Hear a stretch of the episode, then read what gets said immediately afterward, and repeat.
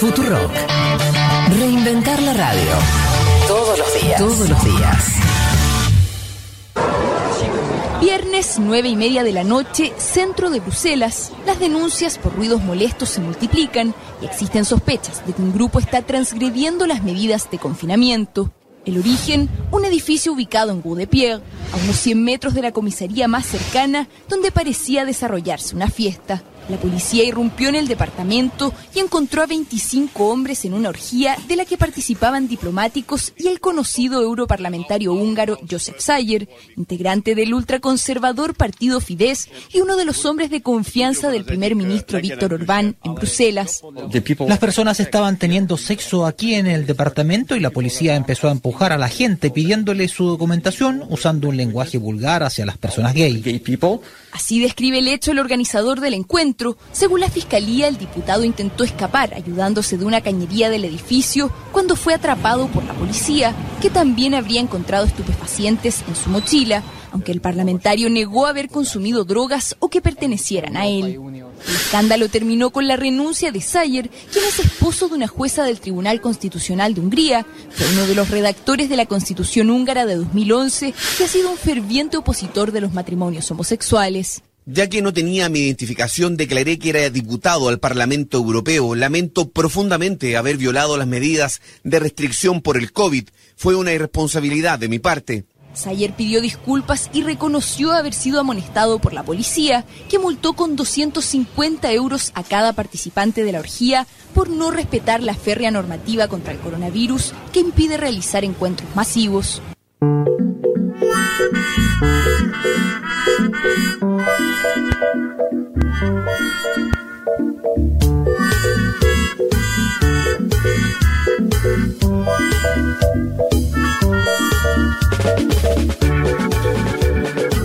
Ay, bueno, y el tema de la hipocresía tiene, mientras, mientras eh, quede oculto, ¿no? Bueno, no pasa nada. Pareciera que no pasa nada. Pero cuando se destapa que en realidad este era todo un, justamente eso, una hipocresía, una, una ficción. Por supuesto acá nadie está espantado porque participe en alguna fiesta. No, por la orgía de- no. Por claro supuesto que no. Es, es la parte que se festejaría del diputado. El problema es todo lo que después se. Además es, es el nivel de esa hipocresía.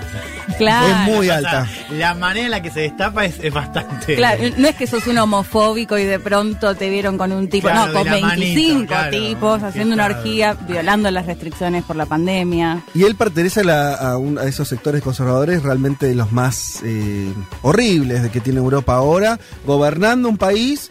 Hablaban de esa nueva constitución, muy restrictiva en términos de derechos, además, De la cual había participado su compañera en la redacción. claro, jueza ella, eh, también de este, en Hungría. Eh, ¿qué, qué Lo sabrá, yo, mi pregunta, escuchando, yo no sabía el dato de la jueza, sí sabía la noticia. Ajá. Me pregunto ahora, ¿sabrá su compañera jueza también homofóbica ella de las prácticas de su marido? No, no creo. ¿Vos decís que no sabe? No. No, está claro que no.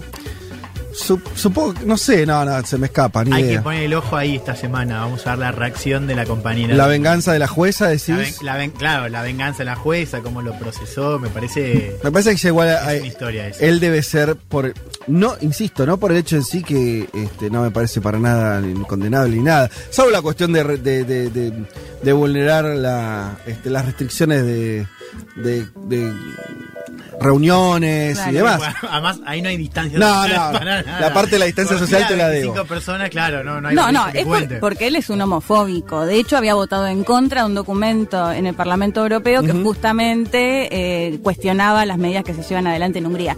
Pero además, no sé si escucharon al dueño del departamento, del bar, del local, no me quedó muy claro, que contaba que habían tomado medidas de seguridad, que tenían que ser personas que ya habían tenido COVID, que firmaban un papelito mira. diciendo que no, te- no tenían ningún síntoma en el momento. Claro. Y dijo algo así como, bueno, cada tanto nos juntamos a tomar café y cada tanto pinta. algo así. Em, que Che, aparecí. Eh, lo del desagüe, ¿me lo explican cómo fue lo del desagüe? cómo es eso Que intenta escaparse por una cañería. escapar por un tubo de desagüe. Una cosa y increíble. bueno él es Y sí, cuando se vio agarrado, imagínate, ¿no? Eh, porque además es. Las consecuencias. No estamos diciendo. Casi que no hay, no hay forma de decir nada muy original. Las consecuencias eran un poco obvias. Un tipo con ese discurso que se encontraba en esas circunstancias era el fin de su carrera política, obviamente. Y además creo que tenía éxtasis, o no sé, Sí, tenía en la mochila por también. supuesto, sustancias. Seguro, Eh, falopa, falopa. Claro. Eh, pero bueno, a mí me pone. Lo único que me pone contento es que, no sé cómo lo ven, pero estas cosas en general, seguramente eh, dentro de su público, entre comillas, de ver una condena moral a las cosas que hice y demás, pero me parece que, yo insisto con la idea de la hipocresía en política, que, que a mí me parece una de las peores cosas, que es eh, manifestarte públicamente por algo y que después tus convicciones más personales en realidad vayan por otro. Esas cosas son, es medio, de eso, a, a la estafa electoral, a la estafa política hay un paso. Eso es lo que me parece más, más grave. Espero que, que por ahí sirva para, no sé si los sectores más radicalizados, pero algunos que por ahí están más en el medio, que, que en realidad condenen a los posicionamientos, ¿no? O sea, quiere decir que el que la víctima de esto sean eh, estar en contra del matrimonio igualitario, toda esa, esa especie de moralina trucha, cuando decís que, cuando al final, ¿no? Eh, se descubre que no había nada, ni siquiera real abajo de eso, ¿no? El tipo después con su vida hacía muy otra cosa, qué sé yo, no sé. No sé si hay muchas reflexiones más para hacer O al sea, respecto. decís que empieza, que se lo cuestionen. Que se cuestione esta idea de que hay una moralidad real sobre esas posturas, cuando en realidad lo único que hay es querer que mm, odio o, o que, o que los demás no puedan hacer lo que uno Claro. sí tiene derecho a hacer. Me parece que no sé si hay muchas más cosas atrás de eso. Eso es lo que a mí el caso me despierta, qué sé yo, no sé. Sí, sí, yo lo disfruté, confieso. Lo Bien. disfruté mucho que aparezca todo esto. Porque eso, es la doble vara, ¿no? Voy a decir algo más, por ahí, por ahí a, a modo de cierre, pero más saquemos por un momento sus posiciones políticas. Sí. Qué ganas de fiestas, y lo digo en plural, no, no me refiero a esta en, en particular, pero qué ganas de un, De un poco cafecito. de fiesta. De lo que, que cada uno festeje como Claro. quiera. Algunos con orgías, otros con bailando en una fiesta Fue un año multitudinaria. muy bravo. ¿Eh? Un año muy bravo. Un año muy Claro. difícil, por eso Hay que, hay que festejar, señores. es la parte en que yo entiendo eh, al diputado decir, o a, lo- a los demás que estaban participando en eso, qué necesidad de volver a juntarse. Yo creo que eso nos hermana, ¿no? A toda la humanidad. Hay pocos momentos donde la humanidad siente lo mismo. Yo creo que ahora todos, y sobre todo con la vacuna ya ahí en gateras, todos sentimos un poco la necesidad de que esto se termine ahora y enfiestarnos un poquito. estamos defendiendo el Uma rígida política de controle da natalidade. I asked one of the top people in China. I'm going to live a Brexit. Dicen que yo soy el presidente pobre. Pobres son los que quieren más. The International Monetary Fund is also a 信心和决心不会变。Nuestra gran nación, que viva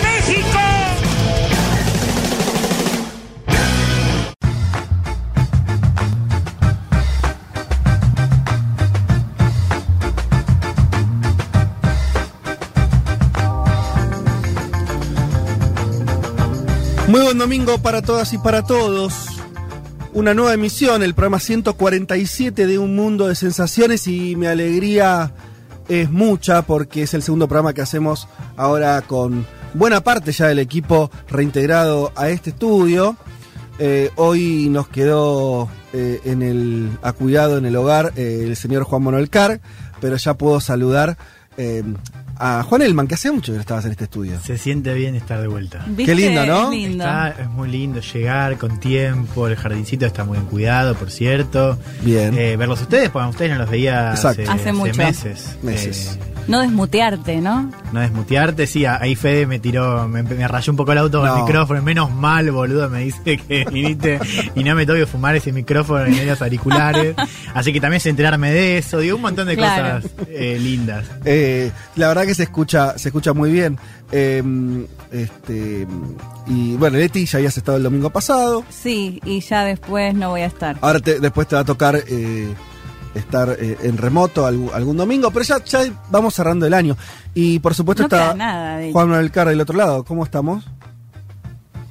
Bien, doctor, acá me estoy desmuteando. Claro. Eh, va, va, bien es un decir porque la verdad que me, me levanté muy acongojado por la muerte de Tabaré Vázquez, pero bueno, lo vamos Sí, claro, a claro. conversar, lo vamos a conversar entre todos y con la gran audiencia que tenemos en Uruguay que intuyo que, que estará esperando nuestras palabras sobre A eso iba después de saludar eh, a, a este equipo, Eh, y aprovecho también a nombrar a Aldana Somoza que hoy nos acompaña acá y hace también las veces de, de nexo con Lali Rombolá que nos opera en forma remota.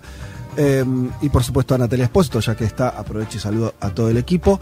Eh, Hoy nos eh, levantamos como siempre, terminando de armar algunas cosas del programa, nos encontramos con la noticia del fallecimiento del expresidente de Uruguay, Tabaré Vázquez, figura absolutamente central de los últimos 30 años, por lo menos, de la política uruguaya. Seguramente ya están llegando muchos mensajes de nuestros oyentes eh, uruguayos eh, que nos están comentando al respecto, obviamente.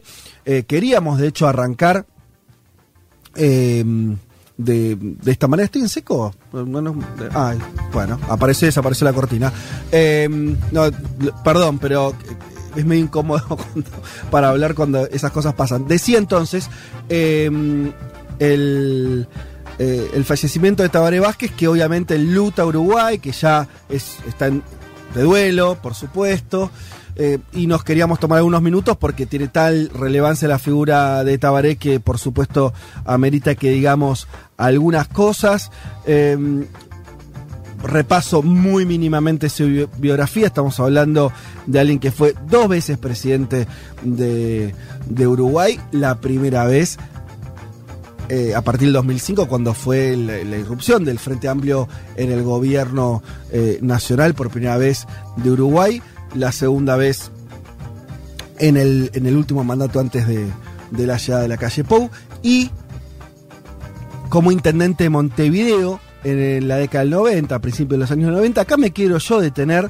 Eh, después, eh, si alguno quiere obviamente agregar alguna cosa, está más que invitado. Yo quería detenerme un segundo en esa, en esa época, año 1990 literalmente se estaba cayendo el muro de Berlín. Literalmente. Fue, ocurrió unos meses antes, a fines del 89. Eh, en el año 91 se termina la Unión Soviética. En el año 90 estamos en un quiebre histórico donde sobre todo era un gran retroceso de las fuerzas de izquierda a nivel global. A nivel global. En ese contexto eh, tenemos un frente amplio que venía...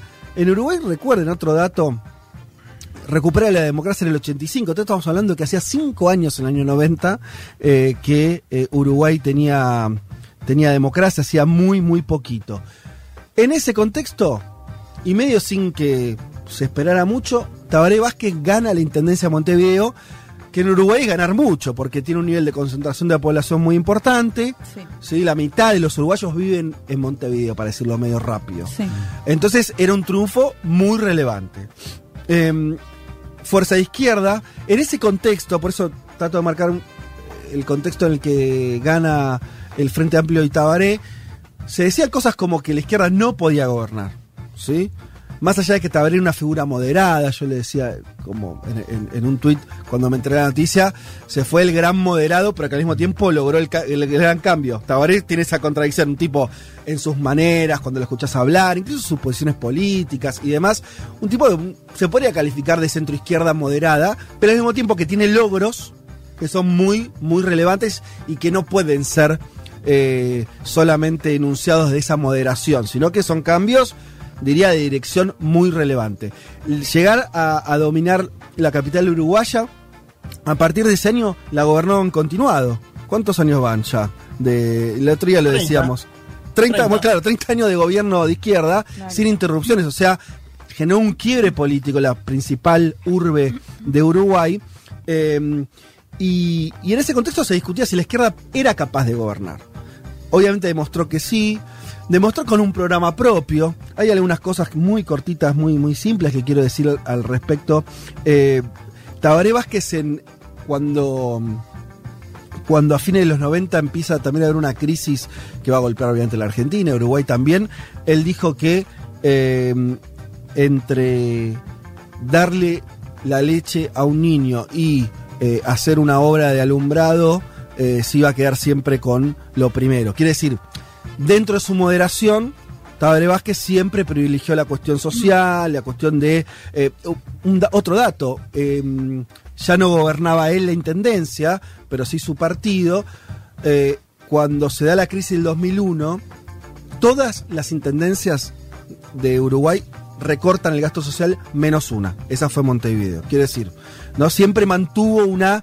eh, este, una. Insisto, más allá de la moderación, siempre mantuvo una, una dirección. Que me parece que en política siempre es importante eso. Por lo menos yo me quedo con esa idea, que es. Uno puede discutir velocidades, radicalización, si es mejor avanzar menos, más, qué sé yo, ¿no? Ahora, el tema de la dirección, de si apuntar para un lado o para el otro, a mí sí me parece que es lo más fundamental. Lo otro lo puede discutir, puede discutirlo hasta eternamente, ¿no? Si alcanza, no alcanza. En general yo diría, nunca alcanza, siempre se podrían hacer más cosas, siempre se podría... Pero el tema es si vos apuntás para un lugar donde in- más moderado o menos, querés may- mayor igualdad, querés que a los que los pobres sean menos pobres, querés que haya mayor movilidad social, etcétera, etcétera, o vas para el otro lado, ¿no? Eso a mí me parece que siempre es lo, lo- lo central y Tabaré Vázquez obviamente está de un lado del Sí. mostrador, en ese sentido, sin dudas. Eh, Esto lo digo Yo lo porque... veo, Fede, como lo, lo veía, a ver, a ver si me ayudan con esta apreciación, como, como el centro del Frente Amplio.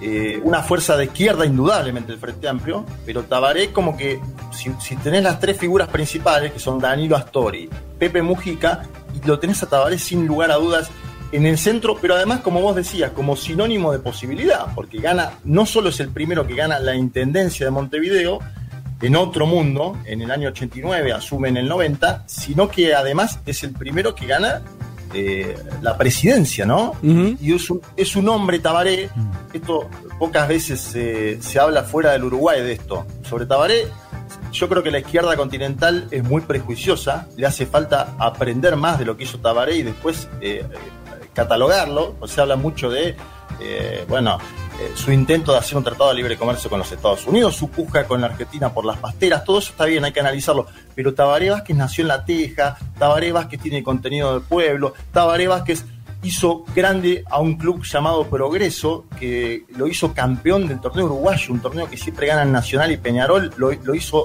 jugar la Libertadores, es decir, Tabaré también es ese pueblo, Tabaré es la clase media profesional, los médicos comprometidos, y me parece que si Mujica hizo conocido Uruguay a nivel mundial, fue también posible por la mancomunión que logró con Tabaré Vázquez en el plano interno, ¿no? Una unidad muy sólida, que fueron tres gobiernos eh, a nivel nacional y 30 años en la principal intendencia, me parece que deja un legado muy, muy importante, y desde acá, desde Argentina, hoy leía justo un tuit de Martín Shapiro sobre el tema, también tenemos que hacer un análisis sobre lo que fue aquella lucha eh, por las pasteras, lo que dejó.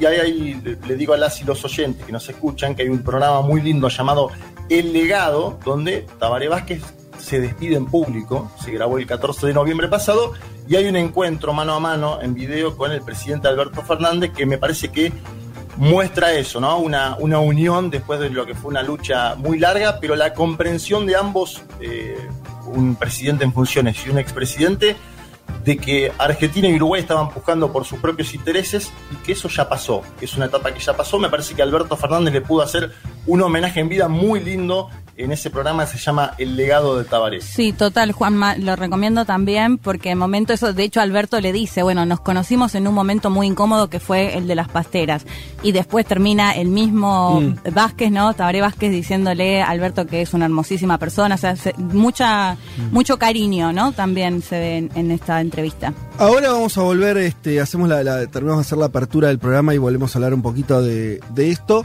Eh, hay, hay muchos mensajes de uruguayos, uruguayas que, que nos están escribiendo al respecto, obviamente, conmovidos y, y no diría sorprendidos porque Tabaré venía cursando una enfermedad, tenía un, tenía un cáncer que había hecho público, cáncer de pulmón, que se le había detectado el año pasado. Tenía 80 Eh, años. un hombre mayor, por supuesto. eh, y los últimos días se venía hablando de ciertas complicaciones, se venía siguiendo muy de cerca la evolución día a día, diría el expresidente, porque se temía algún desenlace de esta, de esta magnitud. Eh, pero, bueno, por supuesto la muerte es algo tan definitivo que nunca no deja de ser a un punto sorpresivo o choqueante. Así que eh, le mandamos un saludo. En principio abrimos así el programa, si les parece, un saludo muy, muy dolido y muy sentido a las uruguayas y los uruguayos que nos escuchan y que también se están sintiendo de esa manera. Y mm, terminamos de abrir, abrir el programa, contamos un poco de qué vamos a hablar y, y arrancamos. Em, no sé quién quiere la mesa contar por dónde va a ir. Arranco. Voy a Dale. ser demagógica, populista y todo eso que me dijiste me encanta. Eh, porque los oyentes y las oyentes de un mundo venían pidiendo hace un tiempo, desde que salió en septiembre Patria, la serie sobre ETA. Así que hoy vamos a hablar de, de ETA. Bien. De ETA, no tanto en lo concreto, sino, de, de hecho, los voy a invitar a que reflexionemos un poco porque lo que se está dando ahora es lo que ellos mismos llaman como la batalla por el relato. Así que vamos a, basarnos un poco a través de esta serie y Del además... relato de lo que fue ETA en su Claro, momento. de lo que fue ETA, de lo que significó ETA, porque en definitiva ETA desapareció hace dos años nada Sí, más, claro. es muy reciente. Sí. Y tengo dos re- muy grandes entrevistados. Uno incluso es el expresidente del País Vasco. Así que, bueno, vamos a Bien. estar hablando un poco de eso. Y mi idea es que, que reflexionemos un poco. No, no, y, me- y me, un metamos un poquito. Yo tengo algunas opiniones controvertidas que hoy, Ay, hoy encanta, quedan mal. encanta. Hoy quedan mal sobre ETA.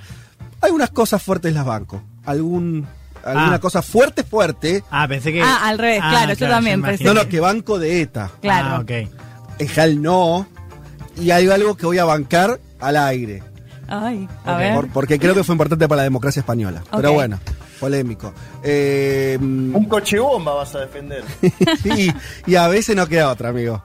Eh, Elman, Bueno, hablando también de imágenes serenas, voy a hablar de la Ley de Seguridad Global de Francia, propuesta por el Ejecutivo de Macron. Ya van tres semanas de protestas. Sí. Ayer también hubo protestas muy fuertes en París y en toda Francia. Es una ley que empodera a la policía, que tiene un artículo bastante comentado, polémico, ya no sé cómo, peligroso, vamos a decirlo Sí. de esa manera, que Totalmente. atenta contra la libertad de protesta, que es un artículo llamado artículo 24 que prohíbe, penaliza la difusión de imágenes de agentes de seguridad no difuminadas. ¿no? Digamos, no se puede, según este artículo, difundir esas imágenes.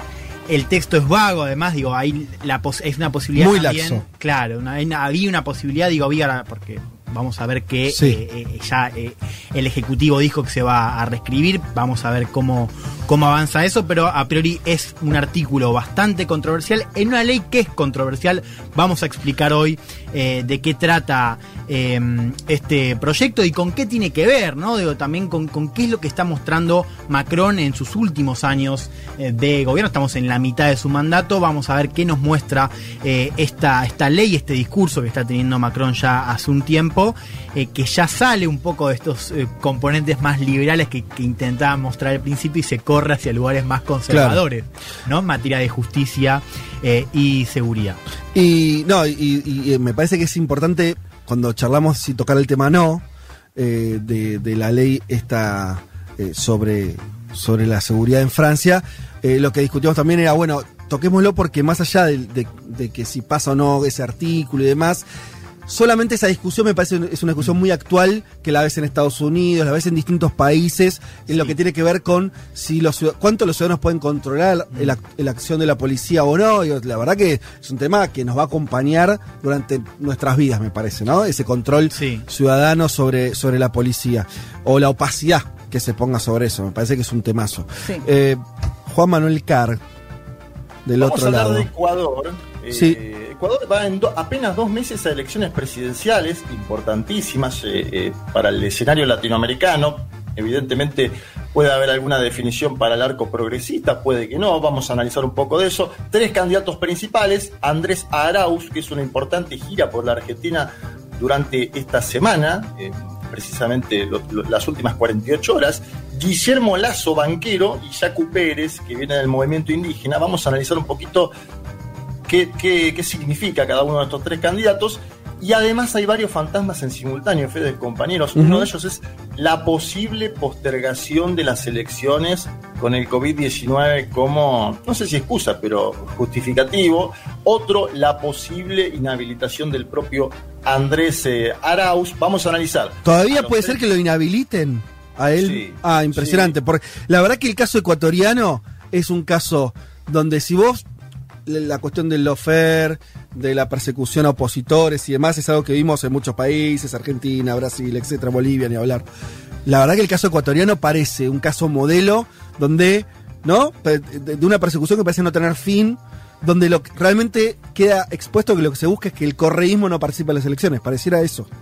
Sí, y, a- y algunos me dijeron eh, el objetivo de que todavía no esté calificado Andrés Arauz ante el Consejo Nacional Electoral, hay unas cuestiones técnicas que voy a explicar, tiene que ver con que Guillermo Lazo quiere que se posterguen las elecciones y obviamente también Lenín Moreno, que es Ajá. el presidente que, que va a dejar las funciones. Vamos a intentar analizar eso con algunas voces privilegiadas del escenario político electoral ecuatoriano. Tenemos gente que está en la campaña de Arauz, Bien. Nos, va, no- nos va a explicar un poco el contenido, el contexto, lo que puede llegar a pasar en estos próximos dos meses en el Ecuador. Y son las últimas elecciones de, de la región. Las últimas, quiero decir, una. De- teníamos la, la- la elección este, eh, en Bolivia, tuvimos ya las este, elecciones en Chile. Nos falta, ¿no? Esta elección que termine de dibujar este, un poco qué pasa con esta vuelta de, de cierto Sí. Y. Perú. ¿no? Y Perú No, nos y queda Perú. Bueno, sí. en Perú, siempre le pongo pocas fichas, pocas Claro. expectativas a que cambie algo. Pero ese es, es mi problema con Perú. Sí, sí, hay que, hay- igual no es el tuyo, en general me parece. Poca prensa tiene de Perú. Bueno, em, si les parece, vamos a escuchar un poco de música y ya arrancamos. Pero no, música es en general, no, vamos a escuchar un temazo. Estamos hablando del gran y eterno John Lennon haciendo uno de mis temas favoritos de él como solista que se llama Mind Games. Ya venimos.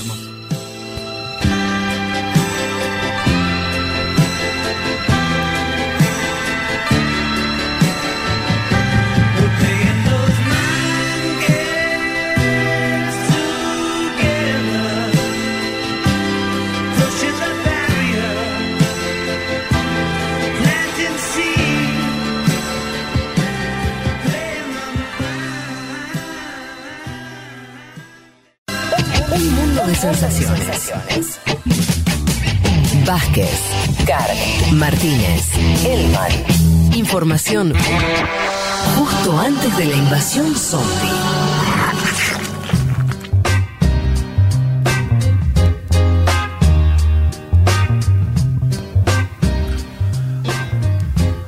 Abríamos este programa contándoles la noticia del fallecimiento del expresidente Tabaré Vázquez.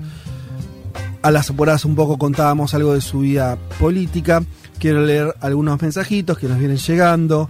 Eh, tenía acá, bueno, la, lo- algo que ya es un clásico este año. Oyente de Uruguay pidiendo que el 2020 se termine de una buena vez. Se llevó muchísima gente muy querida este año horrible. No hace falta decir mucho. Además, bueno, nuestro país tiene, estamos llegando casi a la cifra de 40.000 muertos. Eh, también es el- el- no es el caso de Tabaré Vázquez, tampoco, por ejemplo, el de Maradona, pero parece ser un año que además se, se está em- empecinando en llevarse gente, eh, referentes muy grandes. No sé, no sé si, supongo que la casualidad a veces toca así, pero la verdad que no deja de ser este. Sí, además se doloroso. siente el doble, creo, ¿no? En este contexto.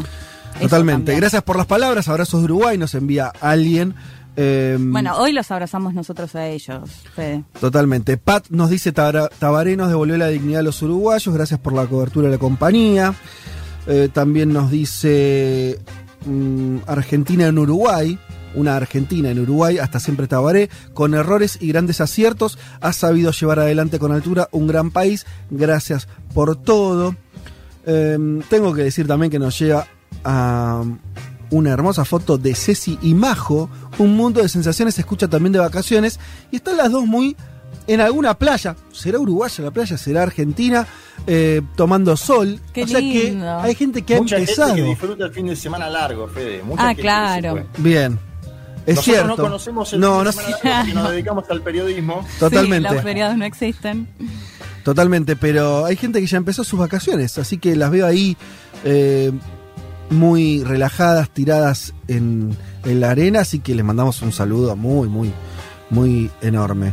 Em, alguien preguntaba dónde se ve el legado. El legado de Tabaré Vázquez se ve en YouTube. Es, es una nota impresionante, grabada el 14 de noviembre. Es el último testimonio del propio Tabaré en vida. Y con saludos de todas las dirigentes políticos de Uruguay, con saludos de Alberto Fernández. Mírenlo de verdad que es muy emotivo. Y van a ver un Tabaré diciendo él mismo que está en el tramo final de su vida y analizando a su propia vida. No, no hay tantos testimonios así tan importantes e intensos, así que de vuelta ahí por Ahí va la recomendación. Eh, Claro. Nadia nos dice, Nadia, con los ojos, una cita que es de Tabaré, con los ojos puestos en la utopía y los pies en la tierra. Es una, está bien, me parece que, que hay, hay una cosa muy tabaresca, ¿no? Eh, de, de esas dos Sí. combinaciones. Hoy había muchos de esos carteles en la casa de Tabaré. Había mucha gente Ajá. viéndolo y, y mostraban, había videos y, y había como hojas de cuaderno con flores y Mm. una vecina se le, le acercó y le, le- le puso eso. Porque además Tabaré tiene una cosa muy uruguaya. Cuando digo esto, a ver si puedo salir un poco del cliché, es difícil. Pero un médico de clase media, al mismo tiempo con cierto ascen- con, con mucho ascenso social. Él, él nace en una familia, vos creo que lo dijiste al pasar, Juanma, eh, de trabajadores. Mucho en la entrevista que recomienda Juan ha hecho cuenta que nació en una casa de chapa, muy humilde. Es, es la Tabaré Vázquez es la construcción de la clase media uruguaya medio en tiempo real. Claro. En su propia vida. Un tipo que nació en condiciones, este, se- sectores populares muy postergados, que llega a médico. Si querés, el arquetipo de el ascenso social, la profesión liberal, ¿no? Em, cuando digo muy uruguayo le, le sigo agregando cosas, también muy alguien, esta idea de, de que, que funda un club social, ¿no? O eh, que, que llega a ser presidente, mejor dicho, de, un club de fútbol y, y- de, de- de todo lo que eso significa la sociabilidad uruguaya. Esa imagen de él que sigue atendiendo, siendo incluso presidente, ¿no? Esa cosa también muy, cuando digo muy uruguaya, trato de decir de esa escala siempre humana que no se pierde. Nosotros lo vimos también mucho con, con Mujica esto, pero Tabaré, distinto, también aplica eso. Em, Fede, ¿te puedo marcar algo del Club Progreso que me interesa? Porque viste que siempre hablamos de los dirigentes deportivos que son empresarios y llegan a la presidencia. Hablamos de Piñera con Colo Colo, hablamos de Mauricio Macri. Si hay que analizar en América Latina quién fue, digamos, eh, de los primeros en hacer eh, esa escala, Sí, es el propio Tabaré Vázquez, claro. que pasó de un club social, del Club Progreso, un club eh, de verdad postergado también, y, y lo hizo grande eh, en, en poco tiempo, 10 años de presidencia, un torneo uruguayo y po- participar en la Copa Libertadores. Me parece que en esos antecedentes que siempre ponemos Macri, siempre ponemos Piñera, hay que poner el caso de Tabaré para estudiarlo desde la izquierda, ¿no? Eh, Totalmente. Tabaré fue nuestra mano de Dios, dice Uruguay el luto. Lo amamos, no le perdonan nunca pensar en los desposeídos, no le perdonarán nunca pensar en los desposeídos. Eh, mientras nos siguen llegando también fotos de gente en otros lugares, México, dice Rocío, escuchándolos acá, y nos manda la imagen también de un mate ahí. Eh, Ani nos dice en esta, escuchándolos desde la cama, lo cual es más que válido y se ve, yo no sé, parece, esta foto parece sacada casi de una publicidad de desayunos. Es espectacular lo que se ve, porque hay, ¿Qué, qué tiene? A hay tostada, hay cuatro frutillas, hay una especie de budín, hay un jugo de naranja, hay un té. Bueno, Wow. eh, Ani, Bueno, por ahí le mandaron el desayuno. puede Se ser, puede ser, puede ser. Em, bueno, así que. Me sumo, perdón, Sí. eh, me sumo a ese cliché. eh, eh, digo, y digo, también hay algo de, lo- de, lo- de la política uruguaya, ¿no? De, de- de cómo lo llora hoy la política uruguaya. Y incluso veía, no sé, el tuit de, de la calle Pou, pero incluso Sí. cuando, cuando la calle Pou asume, no me acuerdo bien en qué momento era esa escena donde, donde lo acompaña la calle Pou a, a Tabaré que ya estaba enfermo, que no sé si era en, en el traspaso de mando o qué. Pero digo, también pienso en. Y acá en Argentina, Juan, cuando asumió Alberto vinieron juntos. Es verdad, es verdad. Y esa, esa- esa- claro, totalmente. Y van los dos y lo acompañan en la calle. Digo, al margen de, de- de eso, lo, que- lo que digo es, sumándome a ese cliché, también lo que despierta, ¿no? Digo, esta, no sé si la, la palabra es, es- es, eh, cosa unánime, pero sí este consenso, ¿no? Y apoyo Sí. en dirigentes de otro perfil político. Sí. Dirigentes de derecha, digo, también una cosa de mucho respeto, mucha admiración, esta figura de Tabaré, de Tabaré Vázquez como un est- estadista, ¿no? De, Ujú. de Uruguay. Totalmente, veremos si eso igual no, no yo siento que la política uruguaya se está un poco modificando eh, eso. Me parece que están yendo a algo un poco más áspero, pero, pero veremos. Pero sí es verdad que, que vienen de, de, un lugar donde en general la, la- la política tiene menos, bastante menos rispideces que, que la Argentina. Eh, y yo quiero volver, y ya ahora sí, para finalizar, quiero también remarcar una cosita, me parece lateral, pero para mí tiene cierta relevancia. Cuando Tabaré asume en la intendencia, recordemos de vuelta año 90, una de las cosas que impulsa es la descentralización.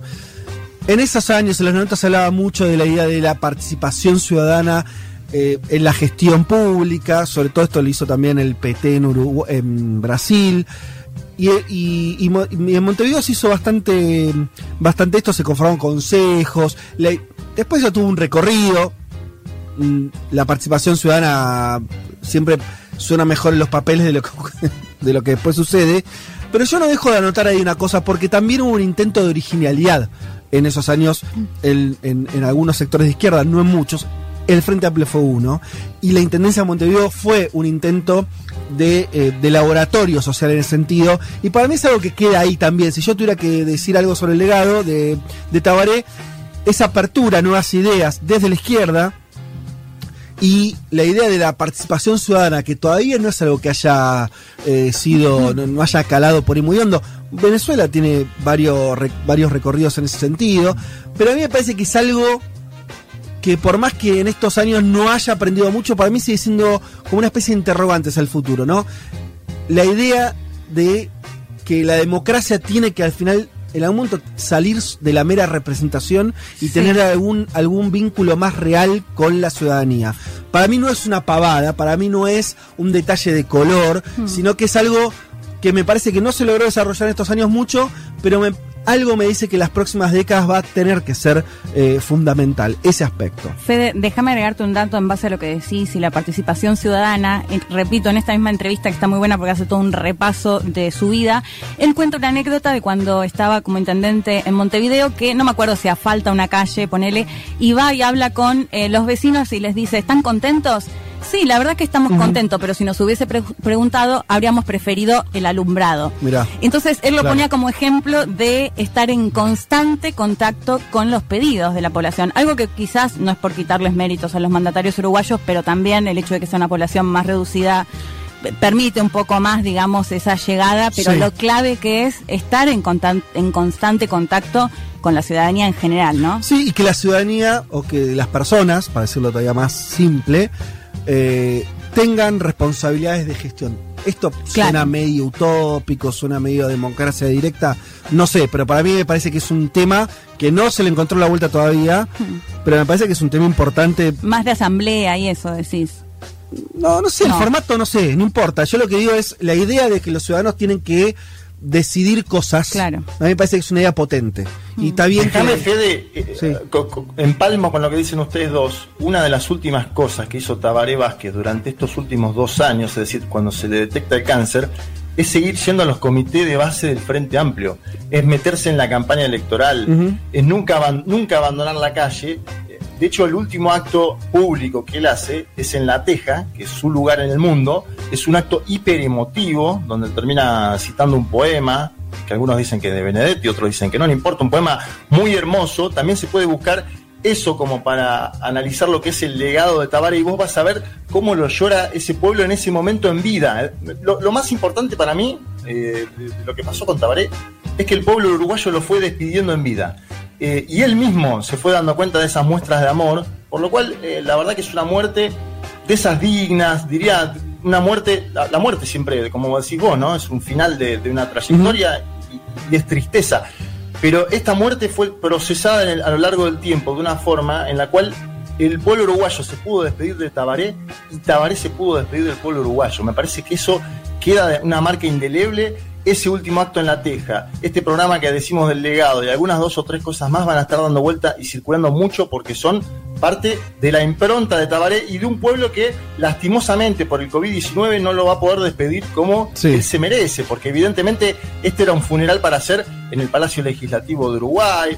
eh, y, y lastimosamente eh, se, se- se hace una ceremonia privada por lo que es el COVID-19. Bueno, eh, aún así creo que el pueblo uruguayo lo fue despidiendo a lo largo de estos últimos dos años de una forma muy linda y muy digna. Eh, y hay que decir algo más respecto de eh, también eh, para mí marca marca no, no estoy de acuerdo pero marca su personalidad cuando él fue presidente se opuso a eh, la legalización del aborto en Uruguay su fuerza política lo tenía dentro de la plataforma y él usó su atribución presidencial para oponerse pero al mismo tiempo renunció ¿no? A, en ese momento al, Partido Socialista, si no recuerdo mal, eh, justamente por estar en contra de algo que programáticamente el resto de... Y hay un consenso bastante amplio en el Frente Amplio a favor de eso, y de hecho cuando fue presidente Mujica se aprobó Eh, en fin, para también completar este, alguna, de alguna forma su, su recorrido político, eso no fue un, no fue algo menor tampoco, eh, pero bueno, lo hizo de cara a, de cara a su fuerza política y, este, y creo que incluso ahí pagó también algún, algún costo al respecto.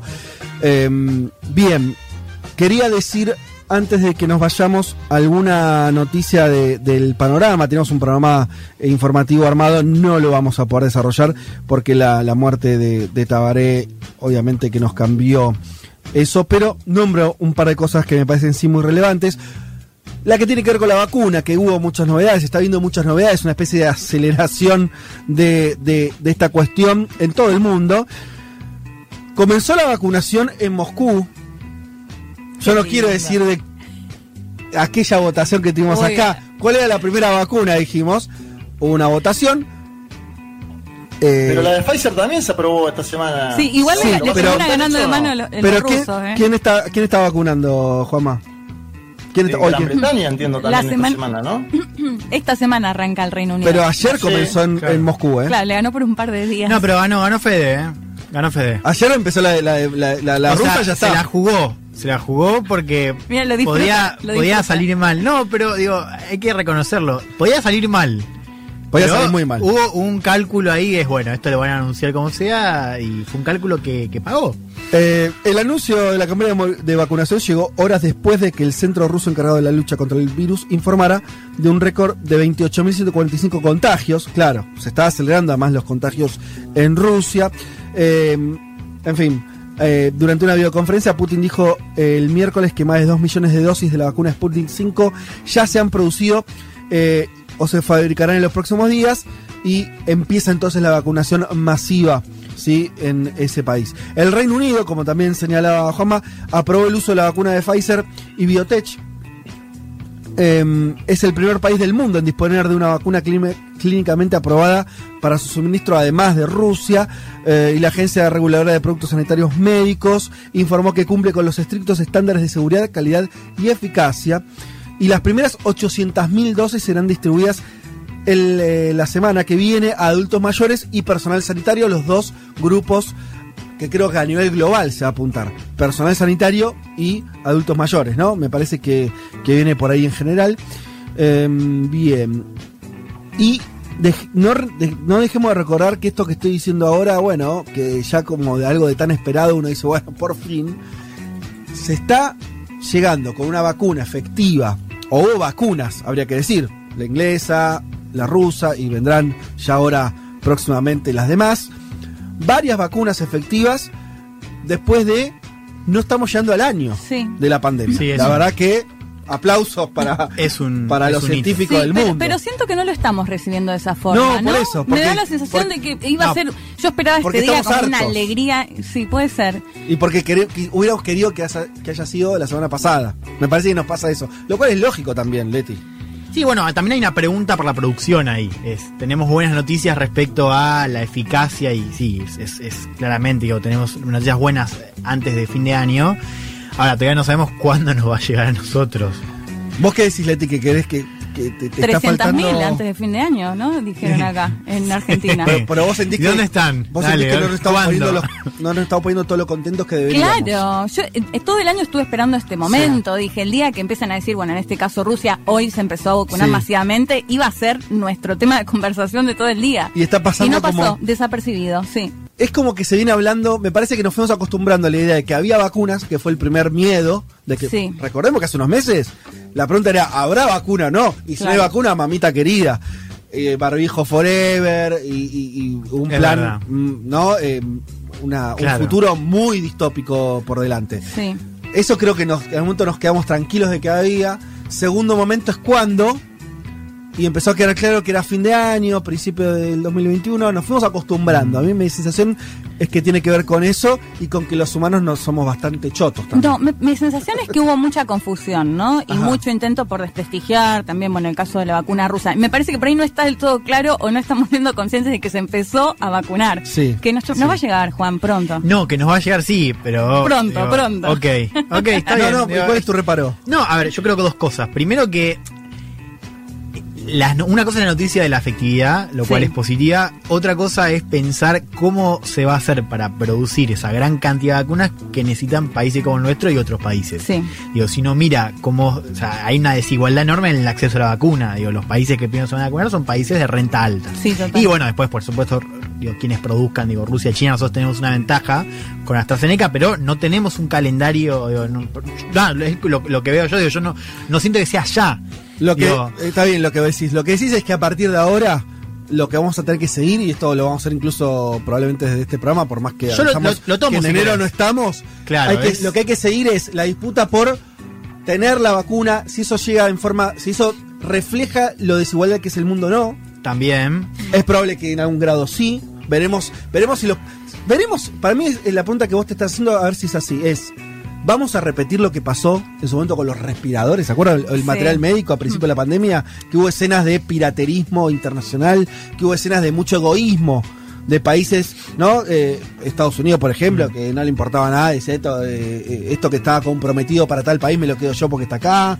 No sé. Bueno, O- hay un dato no. ahí que es, que es que la gran cantidad de la producción que ya Moderna y Pfizer tienen as- eh, asignada a 2021 ya está prácticamente reservada para países como Canadá, Reino Unido, Japón. O sea, Mm. después hay que pensar en AstraZeneca, en, Ru- Sí. en Rusia, pero digo, esas dos vacunas, digo, ya tienen casi todo lo de 2021 reservado para esos La países. producción y la logística para aplicarla también. También, y, y yo decía, eso es un primer punto. Un segundo punto, digo, hay algo también del proceso que es, estaba en las noticias del noventa y pico, de que eh, son nuevas ahora esta Sí. semana. Ahora, ya venimos hace cuatro semanas, cinco, ya con noticias positivas. Creo que uno se acostumbra a decir, bueno, ya está. Ya, Mm. Es como, no es que es de un día para el otro, ah, listo, llegó y me pongo feliz. Yo también quería eso, lo Mm. esperaba. Pero creo que digo, venimos recibiendo señales positivas hace, no sé, cuatro semanas, seis semanas. Y eso me parece que nos predispone, ya sabes. Bueno, va mejorando, pero ya sabías que llegaba.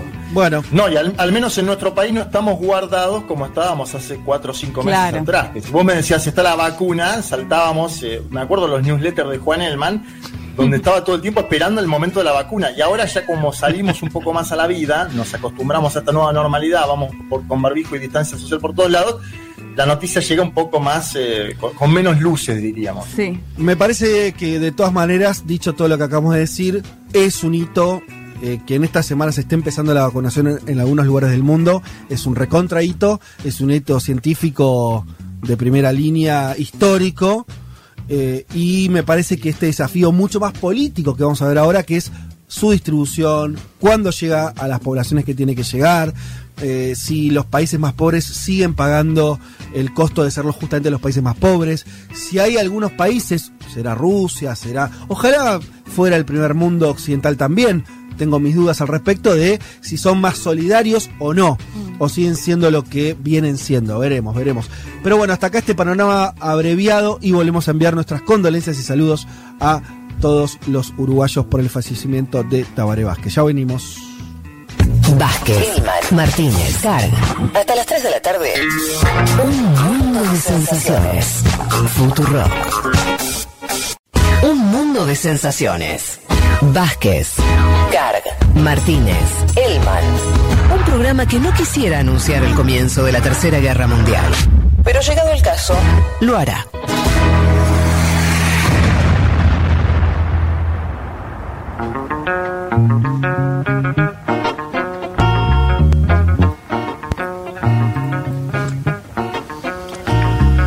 Bueno, muy bien, aquí estamos de vuelta. Eh,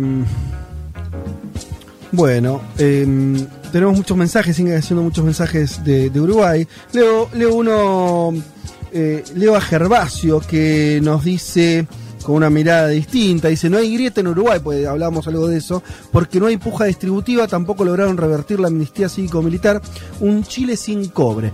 Bueno, muy... eh, no, no estoy de acuerdo, eh, no estoy de acuerdo con... Para, no estar de acuerdo y no pasa nada, pero este no estoy de acuerdo con lo de la puja distributiva en el sentido de que Uruguay en los últimos 15 años, y esto hay varios datos consolidados al respecto, hubo un crecimiento sostenido del salario real. Eh, Y no hay que- indigente, Fede, casi no hay indigente. Se bajó los números de indigencia en los, en los 15 años del Frente Amplio a niveles históricos inéditos. Así Sí. que, evidentemente, eso significa algo de lo social de la política del Frente Amplio, ¿no?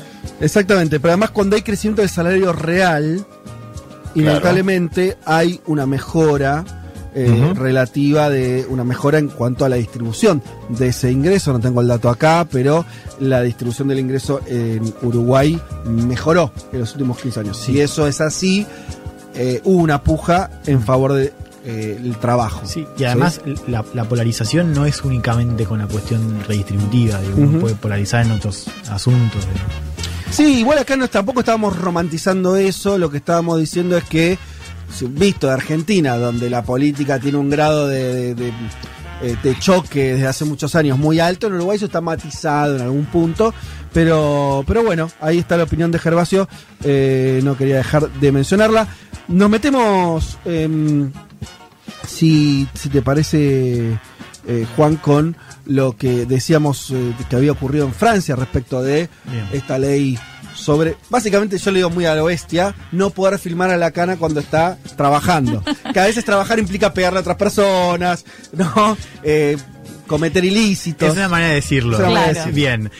Bueno, hace dos semanas entonces se aprobó eh, esta ley en el Parlamento, la ley que se conoce formalmente como Ley de Seguridad Global, salió con votos de la República en Marcha, que es el partido de Emmanuel Macron, este experimento político que funciona a veces como una startup, dice Macron, y a veces como un partido de centro derecha normal, digamos, como cualquier otro en el Parlamento francés, también tuvo los votos de la centro derecha tradicional y de la extrema derecha que tiene poca representación, pero que también apoyó esta ley, lo cual es un dato también hacia dónde apunta este proyecto, que es un proyecto que, como bien decía Fede, se destaca por un artículo, que es el artículo 24, que prohíbe la difusión de imágenes de agentes de seguridad eh, que no estén difuminadas, ¿no? Y el criterio es que lo, lo que se prohíbe son estas imágenes. O sea, las cara, ver la cara del policía. sería- Claro, pero además lo que se prohíbe además son estas imágenes que perjudiquen de manera manifiesta la integridad física o psíquica de un agente.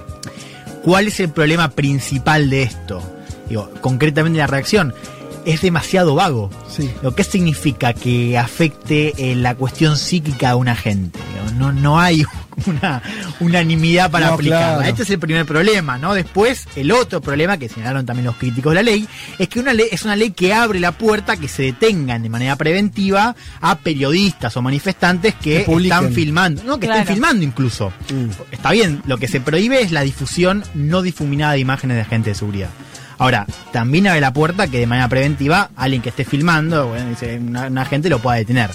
De todas maneras, digo, al margen de esta cuestión puntual del texto, es una ley que digo, es, es llamativo, peligrosa desde punto de vista de las libertades individuales y que también atenta contra la libertad de protesta, más allá de lo que puede generar la, la difusión de imágenes. Digo, en un año donde una de las grandes imágenes fue el asesinato de George Floyd, que fue captado eh, por un, un- un manifestante que estaba ahí, una persona que estaba filmando lo que hacían estos policías. Y en Francia también, ahora hablar un poco del contexto en el que llega la ley, pero es una ley que decía contempla hasta un año de prisión y de multas hasta 40 mil, 45 mil euros por eh, publicar y difundir estas imágenes. Pero, claro, es una multa fuerte. Es una, es una- es una multa bastante eh, fuerte. Y les decía el tema del contexto. Digo. Sí.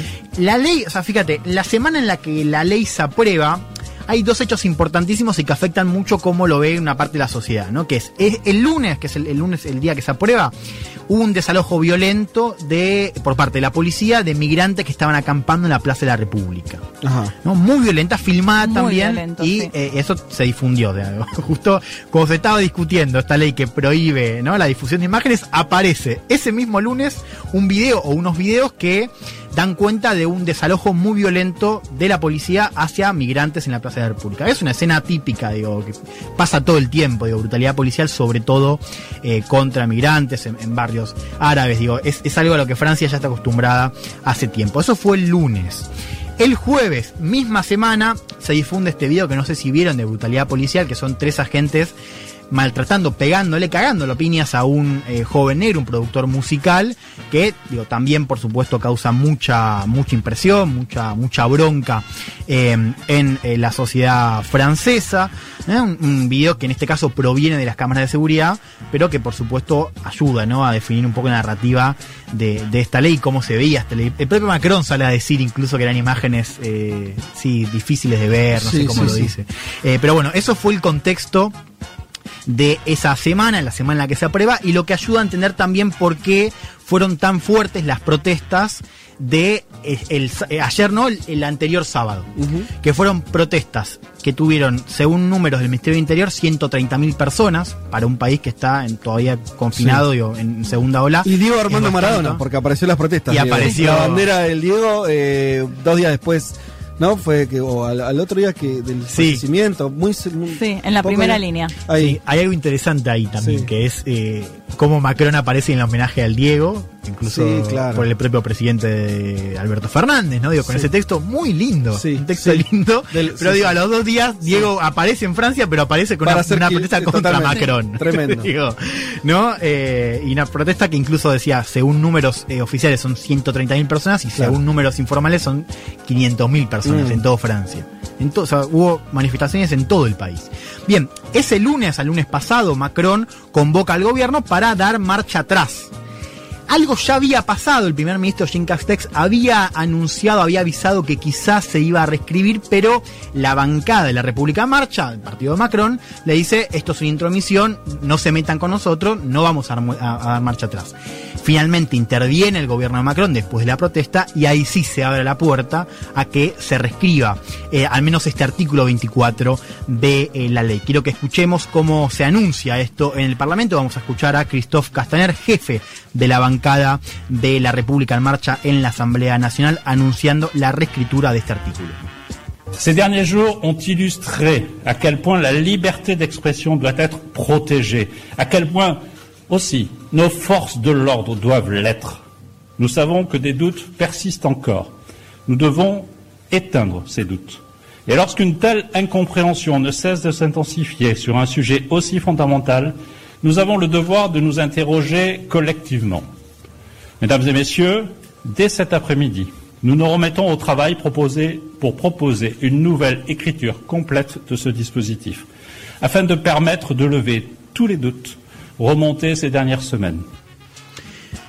Estos últimos días ilustraron hasta qué punto la libertad de expresión debe ser protegida, hasta qué punto también nuestras fuerzas de seguridad deben estar protegidas. Sabemos que persisten las dudas, debemos extinguirlas y mientras tal incomprensión no pare de intensificarse sobre un tema tan fundamental, tenemos el deber de cuestionarnos colectivamente. Damas y caballeros, desde esta tarde nos volveremos a poner a trabajar para proponer una nueva escritura completa de este artículo con el fin de aliviar todas las dudas resurgidas estas últimas semanas. Esto decía el jefe de la bancada parlamentaria del partido de Macron, algo importante. Acá lo que se está anunciando es la reescritura de este artículo 24, pero hay otros puntos de la ley que también son bastante polémicos. Uno de ellos, que incluso fue alertado por un comité de expertos de Naciones Unidas, es la posibilidad de que los que haya que la policía tenga capacidad para utilizar drones sobrevolando la protesta, las protestas, manifestaciones y utilizando técnicas, aplicando técnicas de reconocimiento facial.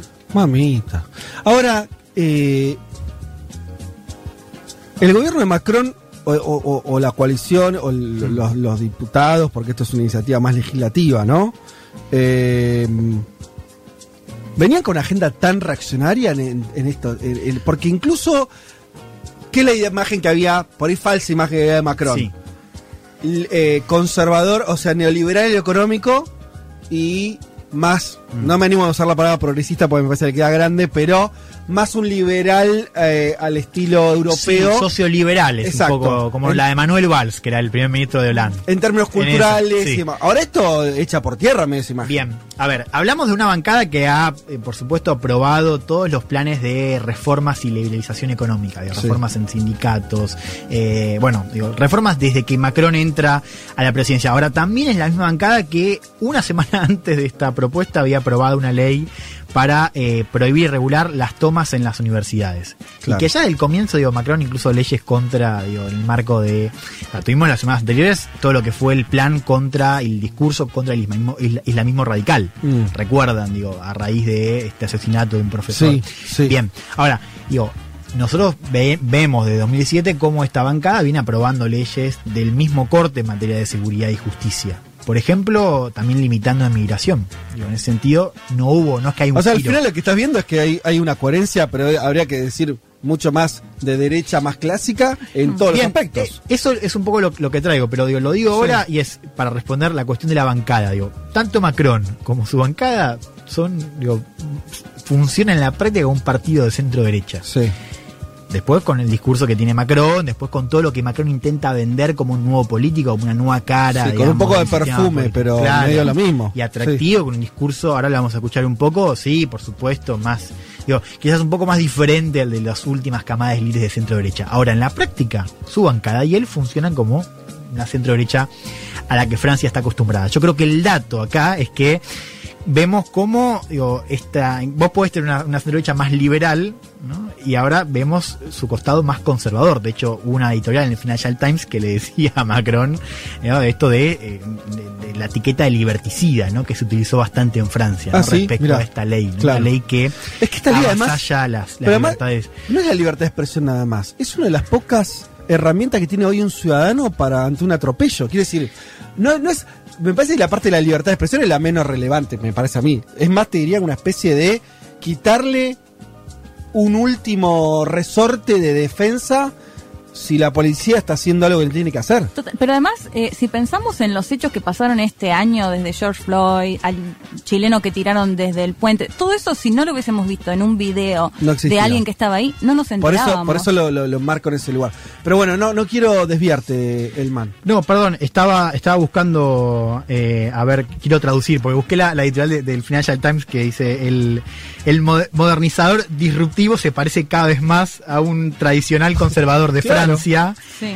con un poco, con un- una cosa medio verde, no sé bien cómo le dice, pero Sí. es, eh, eh, eh, sí, a, Con un touch a, tinge, un toquecín verde. Claro. No, que además en Francia hay toda una tradición de derecha fuerte, más allá de Marine Le Pen, de derecha golista, Claro. conservadora, fuerte, muy Chirac, digo, toda esa tradición existe en Francia y, y siempre están en, eh, con, con una agenda que se parece más a esto. Pero bueno, Bien, ¿qué está haciendo Macron ahora? Sí. Bueno, con, con- con este cambio, digo, pero también incluso cómo se vende en la prensa. Bueno, lo que hace Macron es venderse como el policía bueno, hace un juego de policía bueno Macron y lo deja su ministro de Interior, Gerald Sí. Darmanin, que en la práctica, digo, Macron lo apoya, como el policía malo. Entonces, esto pasa toda la semana. Va Darmanin a pelearse con la izquierda en televisión, a decir tengo que proteger a la policía, y después Macron, viste, dice, bueno, so- defiende la ley, por supuesto, pero dice esta cosa, bueno, admite que la policía ha tenido actitudes y tiene actitudes racistas, dice de todas maneras que no es la institución en sí, sino algunos policías, dice, bueno, yo me acerco a la gente, vamos a cambiar este artículo, digo, eso es un poco el rol que también es bastante conocido, ya conocemos cómo actúa Sí. Macron, dice, bueno, va, es muy pragmático, digo, ya en ese sentido, pero creo que la palabra ya no es solo pragmático, digo, ya es una cosa de, de Sí. conveniencia que, que, bueno, por supuesto ya en Francia es eh, moneda conocida. Bueno, esta semana incluso estuvo en, en Brut, es un medio que yo no conocía, es un medio eh, alternativo, Francia hace sobre todo videos y tiene mucha audiencia joven. Bueno, ahí estuvo Macron para defender eh, esta ley. Quiero que escuchemos un fragmento donde él defiende a lo Macron, digo, como es él, pero este rol que cumple la policía en el orden republicano. Lo escuchamos. Les Black Blocs, une partie de l'extrême gauche qui veut la dissolution de l'État, a installé l'idée, ou veut installer l'idée, en quelque sorte, qu'il y a une violence consubstantielle à la police, comme d'autres disent, il y a un racisme consubstantiel à la police. Ça, c'est non. Je suis contre ça, d'abord parce que c'est pas vrai. Mais non, c'est pas vrai. C'est faux, c'est une manipulation, et ça c'est quelque chose dont le but est d'affaiblir une institution républicaine. Les policiers, les policières, les gendarmes, ils s'engagent pour servir. Ils ne sont pas dans un camp, ils protègent l'ordre républicain. C'est-à-dire ce qu'ils font, ils le font au nom de la loi qui a été votée par celles et ceux qui nous représentent. El Black Bloc, un grupo de extrema izquierda, sostiene que cada vez que algo sucede hay un racismo consustancial a la policía. Eso no es cierto. Yo estoy en contra de eso porque es falso. No es cierto y es una manipulación que tiene la meta de debilitar a una institución de la República. Los policías, los gendarmes, intervienen para servir, no están en un campo. Eso que hacen lo hacen en nombre de la ley que fue votada por aquellos y aquellas que nos representan. Esto decía... yo le cambié un par de palabras y parece el discurso de Trump. O sea, hay un grupo de Sí, izquierda radical, hay un, ¿no? un grupo de izquierda radical que acusa de y la policía es buena. O sea, no estoy diciendo que sea lo mismo, quiere decir, Es que Después por los eso hechos digo a lo te- te- Macron. Claro, Digo, está bien, pero. No, por eso digo, es interesante porque quizás en la esencia digo, hay coincidencia, ¿no? Sí. Digo, en cómo la derecha digo, mira Sí, a. Los, a los manifestantes radicales y al rol de la policía. eh, Pero hay pero algo de época, todo ¿no, con. ¿no sentís que hay algo de época? Digo, por- te, lo- te- te pongo a Trump para, para, para también decir, bueno, pareciera que hay una cosa de discurso de, de la Mm. derecha global que. Digo, por supuesto que uno es más, parece más bruto que el otro. Pero después dicen cosas parecidas. A mí me sorprende, Sí, pero bueno. Pero incluso hay una narrativa, yo estoy de acuerdo, pero hay algo también muy francés en esto, que es esta narrativa de. Bueno, es como vemos Francia y todos los memes, ¿no? Digo, que tipo, armás una protesta en Francia y digo, no hay chance que no termine con o Sí. una iglesia o un auto o un edificio Una quemado, barricada. o una barricada. Entonces, hay una narrativa, digo, popular que no es nueva, pero me parece que en la que Macron se está apoyando, digo, para cosechar ahí, que es esta idea de, bueno, hay que proteger a la policía, ¿no? En, eh, que, que siempre se expone en un país al cual le encanta protestar y hacer quilombo. ¿No? Digo, esta idea de que, eh, que en Francia la policía la pasa mal y necesita garantías. Bueno, toda esta ley un poco recorre esta idea de darle más poder a la policía, pero también para proteger a los agentes frente a las manifestaciones, ¿no? Frente a estos. Juan. Sí. Te, te puedo hacer una pregunta porque yo también la pienso. A ver, una ley de seguridad nacional que impida eh, a la gente filmar a, a- a los policías se da en el contexto de una presidencia de Macron que viene de la movilización de los chalecos amarillos todos los fines de semana de, de 2017 movilizaciones sindicales muy fuertes contra la precarización nacional me, parece que también hay, que analizar una trayectoria más larga de lo que son las movilizaciones en estos últimos dos o tres años en Francia, como para entender por qué se da esta ley, ¿no? Es, tam- es también más allá de proteger a la policía, un intento de que no exista más esa movilización callejera, ¿te parece así o no? Bueno, yo creo que la interpretación es, totalmente válida. sí, yo, creo que- que hay algo de eso, pero digo que también ayuda a entender por qué hay una parte del país que dice, bueno, esto, no tiene, no podés dejar pasar esto, digo, ¿no? Que, le dice a Macron. Yo creo que también hay una intención de limitar eh, al menos algunos componentes de esta protesta. Pero también, también ayuda a entender eso, digo, porque hay gente que dice, bueno, esto no, no, no, el país no puede pararse como se paró el año pasado, como mismo decís, digo, también hay un contexto de cómo la calle se le puso a Macron, pero también un contexto más largo, que, es, que son la, la historia de los movimientos sociales en Francia, ¿no? Y esta cosa de alguien tiene que hacer algo. Bueno, no se hizo, no se logró eh, resolver con, con Hollande, bueno, se tiene que resolver con Macron, que es un presidente que además tuvo, como vos decís, Juan, esta historia con los chalecos amarillos. Voy cerrando con algunas ideas, eh, primero respecto a la ley. El contenido de este artículo 24, que eh, ahora vuelve a la Asamblea Nacional, pero que también tiene que pasar por el Senado, al igual que la posibilidad de que se reescriban otros, está en disputa. ¿no? Digo, vamos a ver en qué deviene esta reescritura, todavía no es ley, pero digo, esto también ayuda a entender las protestas, digo, esto de que se hayan extendido por tres semanas, son de todas maneras igual una, una prueba de que esto ya escaló, ¿no? Y que Sí. hay un escenario que está abierto, ¿no? De hecho, Acá- perdón, sí. esto que seas policía bueno y policía malo, el propio ministro del Interior salió a decir de alguna manera, no, esto tiene que seguir, Claro, ¿no? En bueno. oposición a que se reescriba este La artículo. ley, claro, la ley está defendida y, y- y ellos no dieron a entender que van a dar vuelta con eso. Sí van a decir que van a reescribir. Ahora, la pregunta es cuál va a ser el contenido de esa reescritura y esto también lo que ayuda a entender por qué las protestas se extienden. Acá también viene el espejo de chalecos amarillos, como decía Juanma, porque acá no es tanto la cuestión de la magnitud, digo, claramente si uno ve, esto no, no tiene la magnitud que tuvieron los, los chalecos amarillos, pero sí hay una cosa de la prolongación. Son tres semanas, digo, los chalecos amarillos fueron importantes no solamente por la cantidad de gente que salió a protestar, sino que salían todo el año. Claro. Hubo Permanente, era- era sí, sí. todas las semanas estas cosas. Bueno, ahora van tres. Yo creo que el espejo ahí está y este problema Bien. de alguna manera ya escaló. Yo, la pregunta que hago es que las protestas se extiendan por tres semanas. ¿Son solo para condicionar hacia dónde va la ley? Es decir, esto de que esté abierto el texto. ¿O hay algo más? Digo, o hay algo más que se está expresando en esta prolongación de la, de la protesta, esta prolongación de la bronca contra Macron y el Parlamento. Y después sobre Macron, digo, algunas ideas que me parece que, que- que muestran este, digo, este, este caso, este proyecto y cómo responde el gobierno. Bueno, Macron ha ocupado el rol de la centro-derecha francesa que estuvo vacante, ¿no? Y que Mm. ahora está en plena crisis. La, la, la centro-derecha francesa está muy dividida. Digo, ya hoy Macron opera, decíamos, como un presidente de eh, centro-derecha. Después es cierto, intenta arrimar algunos componentes del mundo ecológico, sí, o socioliberal, para no decir progresista, pero en la práctica funciona como un presidente de centro-derecha. Además de esto, digo, además de, de- de este escenario, de este episodio de eh, ley de seguridad. Tuvimos la semana pasada, eh, o las anteriores, perdón, este discurso mucho más fuerte contra el Islam radical. Pero digo, detrás de todo esto hay un cálculo político que es el siguiente. Hoy a Macron le preocupa más comerle el electorado de, de derecha a Marine Le Pen, que es la, pos- la- la favorita para reeditar el balotaje de 2017, que arrimar votos desde la izquierda. Después lo va a pedir a la izquierda. Claro. Porque después lo que va a decir Macron, como dijo Para que no 2017, gane Le Pen, para que no gane Le Pen. Claro, ese es el escenario favorito hoy. Es verdad que falta, bueno, pero Sí, ese sí, es el sí, cálculo sí. político que hace Macron con encuestas. Es, yo me, me paro con un presidente más derecha, le como votos a Le Pen, veo si arrimo en primera vuelta, pero de todas maneras lo que hago es en segunda vuelta pedir el voto Claro, sí, está contra Le Pen, como hizo en 2017. Lo último que quiero decir es, hay algo del sistema político francés que me parece que tenemos que pensar con un poco más de detenimiento. La crisis del sistema político francés es previa a Macron. Macron es un emergente de eso. En las elecciones que en las que gana Macron, recordemos los dos partidos más grandes, la centro derecha y la centro izquierda del Partido Socialista, no llega al cuarto de los votos.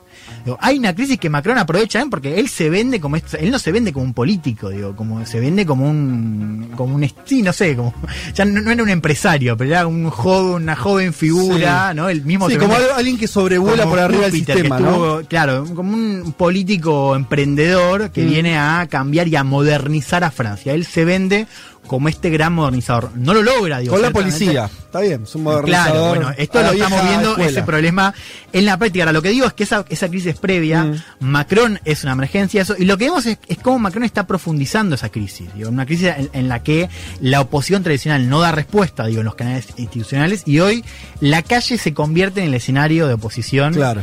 Eh, digo, de, sí, por excelencia, es el principal escenario de oposición. Ahora, esto es muy probable que se traduzca en, en una apatía, digo, que, que ya hemos visto en Francia y tuvimos, por ejemplo, en las últimas munici- eh, municipales. En las últimas municipales hubo una abstención de 50%. Uno puede decir, bueno, es verdad, fue la pandemia. Ahora, Es un 50%, montón. que también fue el número de abstención cuando, cuando se votó este parlamento, es un número bastante alto. ¿Qué quiero decir con esto y con esto cierro? Digo, es, nosotros vemos en Francia una violencia contenida, que es verdad, a veces se contiene más, a veces menos, pero digo, ciertamente hay un caldo de cultivo. Eso ya estaba presente cuando Macron llega al poder. Macron no, lo- resuelve, lo profundiza. Eso en algún momento estalla. Si estalla antes del, del 2022, si estalla después del, mil- de- del 2022, digo, después de las elecciones, es una pregunta que tendremos que responder después. ¿Que estalla? Para mí, va a estallar. Bien, bueno, y ya tuvo la Revolución Francesa, eh, Francia ya, ya estallado otra vez, así que eh, después de este de esta sugerencia eh, revolucionaria que acaba de hacer Juan Elman de que todo estalle en Francia, que es bastante decir, eh, vamos a escuchar un poco de música, vamos a escuchar eh, rápidamente, nos vamos a... a, ah, sí, claro, mirá, tenemos al gran Gustavo Cerati haciendo el tema Sudestada, que puede ser que las digamos que la sudestada puede ser una especie de invitación al estallido, a la lluvia, al agua. Ya vimos. A ver si aclara. Hablé de vos, de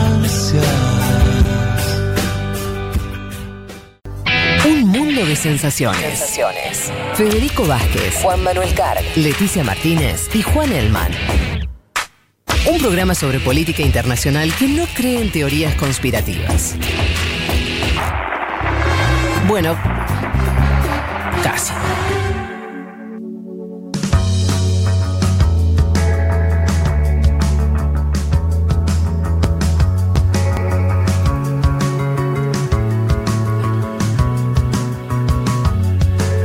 Bueno, aquí estamos de vuelta. Uno de los eh, temas que, que teníamos el día de hoy tiene que ver con las elecciones eh, legislativas que están ocurriendo en Venezuela.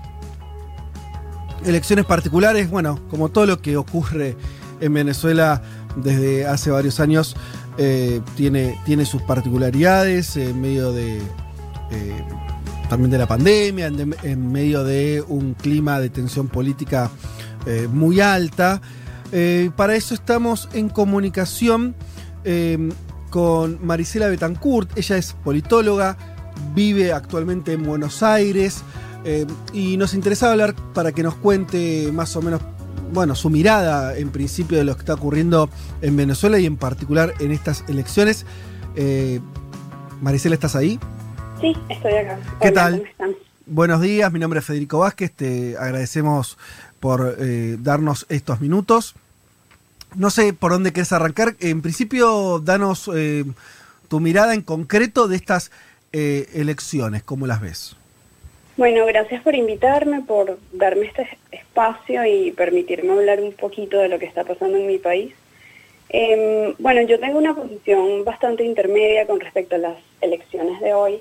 Eh, son unas elecciones que están previstas en la Constitución, son unas elecciones legítimas, pero son unas elecciones llenas de irregularidades, de restricciones, de persecución, de censura algunos partidos, eh, partidos inhabilitados. Son unas elecciones que no son elecciones competitivas, hay que decirlo, a pesar de que, de que bueno, está participando un sector de la oposición, eh, un sector que, que se, se denomina una especie de nueva oposición, este, no son elecciones competitivas. Tenemos los principales partidos de la oposición, eh, están intervenidos. Eh, fue un proceso que se dio de, de intervención de, las directivas de los partidos políticos, ¿sí? Eh, y tenemos un sector nuevo del chavismo, que es el chavismo disidente, es un, es un chavismo que eh, levanta la bandera de Chávez, de las re- reivindicaciones de Chávez, pero eh, se opone al- a la actual gestión, ¿sí? se opone a este gobierno. Entonces, bueno, son unas elecciones en ese sentido eh, novedosas, creo que generan un nuevo para- para- paradigma electoral en el país. Eh, ¿Estás ahí, Maricela? Estoy acá. Ah, perfecto. Eh, bien, eh, para decirlo concretamente, corregime si hay alguna inexactitud.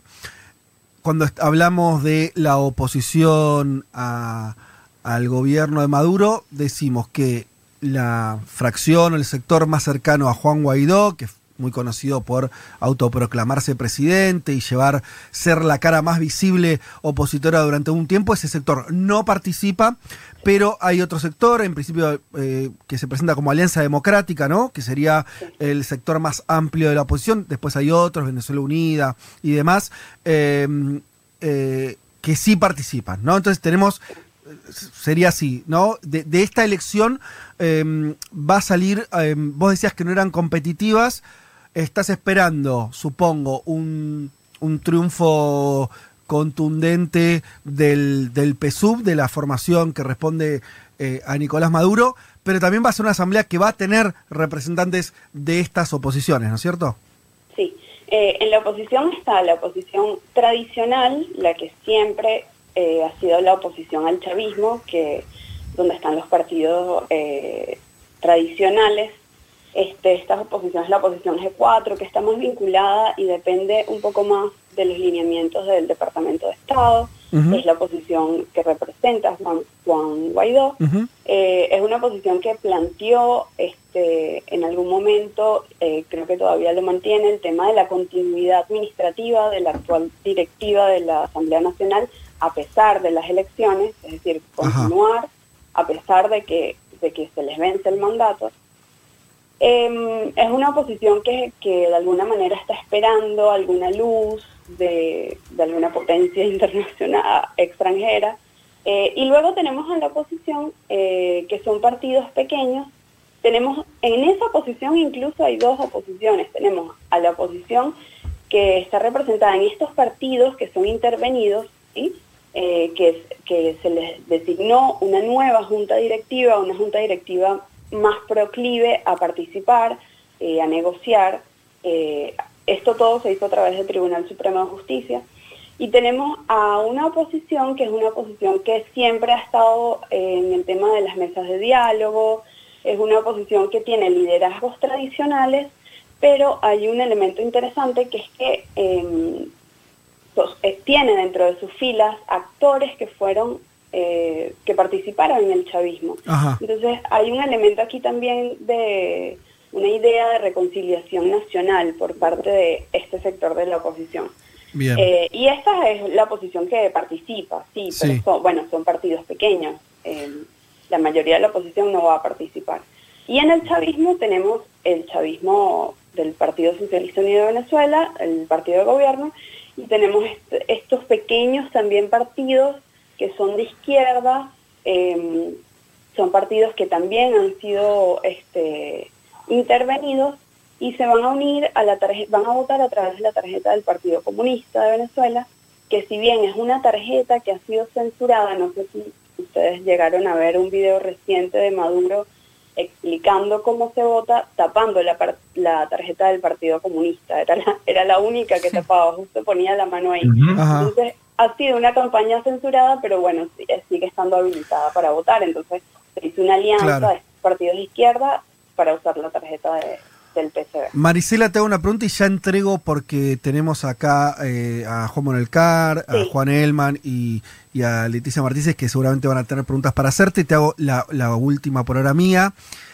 Mm, Con todo esto que estás contando, tu evaluación, y, y tomo lo que vos decías al principio, que se refleja también en tus redes, donde, donde te, te leo, esta, esta idea de, de- de- de que vos no, no tenés posiciones tan sesgadas como, como otros eh, venezolanos, esto no es ni mejor ni peor, simplemente es tu mirada y me interesa por eso.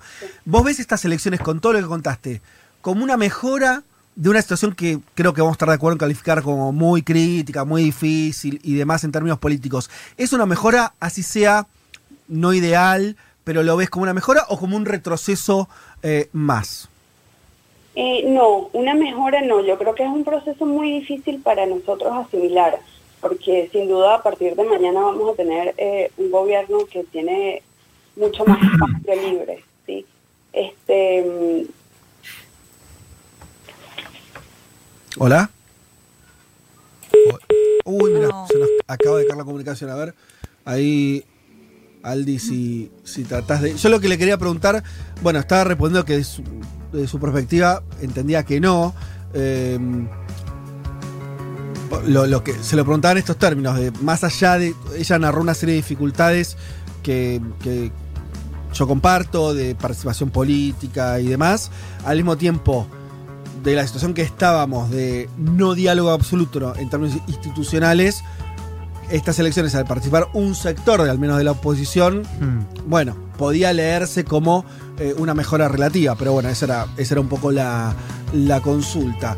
Eh, ahí está la producción intentando volver a comunicarse con Marisela. Betancourt, decíamos, es una venezolana que está viviendo en Venezuela, politóloga. Sí, Juanma. No, te decía, obviamente ahora intentaremos comunicarnos con ella de vuelta, si es que esto es posible, pero también son los mismos sectores los que participan hoy que participaron en la última elección presidencial, ¿no? Claro. Eh, si uno analiza, es eh, Nicolás Maduro, el Partido Socialista Unido de Venezuela, el chavismo, eh, Falcón por otro lado, Bertucci, digamos, en un momento hubo expectativas, y la contamos en este mismo programa, de que Capriles participe de la elección, finalmente no participó de la elección por una observación que no terminó haciendo la Unión Europea, vaya uno a saber si eh, era necesaria la llegada de la Unión Europea para que Capriles participe, es una pregunta que eh, está en el aire. A mí me, me- me- me- yo le iba a preguntar por qué sectores del chavismo y de la oposición estaban con posibilidad de tender puentes de acá en más. Seguramente si vuelve la comunicación se lo preguntaré. Y lo otro que decía del Partido Comunista de Venezuela es verdaderamente significativo, porque en general nosotros vemos partidos comunistas de eh, toda América Latina apoyando al chavismo, a Nicolás Maduro, y es, un detalle, ¿no? Que el Partido Comunista de Venezuela vaya por fuera del gran eh, polo patriótico, que es la formación donde está el Partido Socialista Unido de Venezuela. Hay un dato ahí de la situación política venezolana. Algunos chavistas me decían en la semana, no, lo hacen para eh, medirse electoralmente y después venir a, a- a- a- a puertas adentro, si se quiera, negociar para las próximas elecciones, ¿no? La de gobernadores y alcaldes. Pero para mí no deja de ser significativo que el Partido Comunista de Venezuela participe por fuera. Es verdad. Bueno, sí, a mí, eh, pa- parece un escenario de, de, eh, que está lejísimo a lo que uno podría decir una normalidad democrática, ¿no? Con el tema de las siglas, esta eh, semana lo escuchaba eh, a Nick Evans, que es, es- estuvo preso, de hecho, por. por eh, estuvo preso. Es un crítico por izquierda, o Claro, de un sí. sector progresista, ¿no? Sí, sí, sí. Eh, estuvo, estuvo preso, contó un poco la, la- la experiencia, salió con este, digamos, en este acuerdo que, en el que Capriles tuvo un rol importante, liberación de presos políticos. Y contaba esto de que, que los partidos estén intervenidos, viste que digo, lo contaba Maricela recién, pero digo, esto hizo que hoy se estén presentando las siglas de voluntad popular, de Primero Justicia, los, los partidos clásicos de la oposición que hoy están con el G4, pero que las siglas hoy participan, digo, no los dirigentes, pero sí el partido intervenido. Y lo que él decía es que eso hacía que mucha gente que quizás no estaba siguiendo la política, como digo, pasa en Venezuela, piense que, que, que en realidad están participando de Claro. esos partidos. Y que él decía que quizás eso mejoraba la participación. Que mejoraba la, la La tasa cantidad de de mayor gente Claro, a que había votar. gente que no sabía y que eso implicaba que eh, lo que puede aumentar la, la participación, que es el gran dato a seguir, me parece el de hoy, digo, más allá de. Sí. No sabemos que el chavismo va, que el madurismo va a volver a la Asamblea Nacional eh, y la va a controlar con amplia mayoría. Me parece que el dato acá, y es un poco lo que va a estar en disputa también, es cuánta gente participa, cuál es la tasa de abstención, que es la estrategia que están siguiendo o lo que están pidiendo los sectores de Guaidó. Yo vi en encuestas, a ver compañeros por ahí, si alguno vio otra cosa, dos de cada diez opositores dicen que van a ir a votar.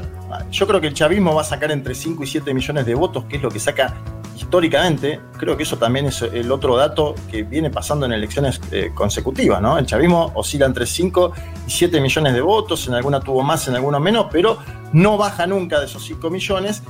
Y me parece que también esta elección sirve para hacer un balance de la experiencia de Juan Guaidó, una experiencia con límites. Juan Guaidó se autoproclamó en enero del 2019, ya estamos en diciembre del 2020, ya hubo elecciones en el medio, el propio Trump lo- le hizo un desaire eh, que, que- Mm. que- que es evidente, ahora va a cambiar la administración en los Estados Unidos de América, es decir, ese G4 del que hablaba Marisela, bueno, posiblemente tenga que cambiar un poco su orientación de cara al año próximo. Hay que ver qué pasa con las sanciones, si hay algún tipo de alivianamiento en términos de lo que son las sanciones para el año próximo. Eh, la noticia va a ser hoy que el chavismo va a volver a controlar la Asamblea Sí. Nacional, el, el poder que había perdido en el 2015.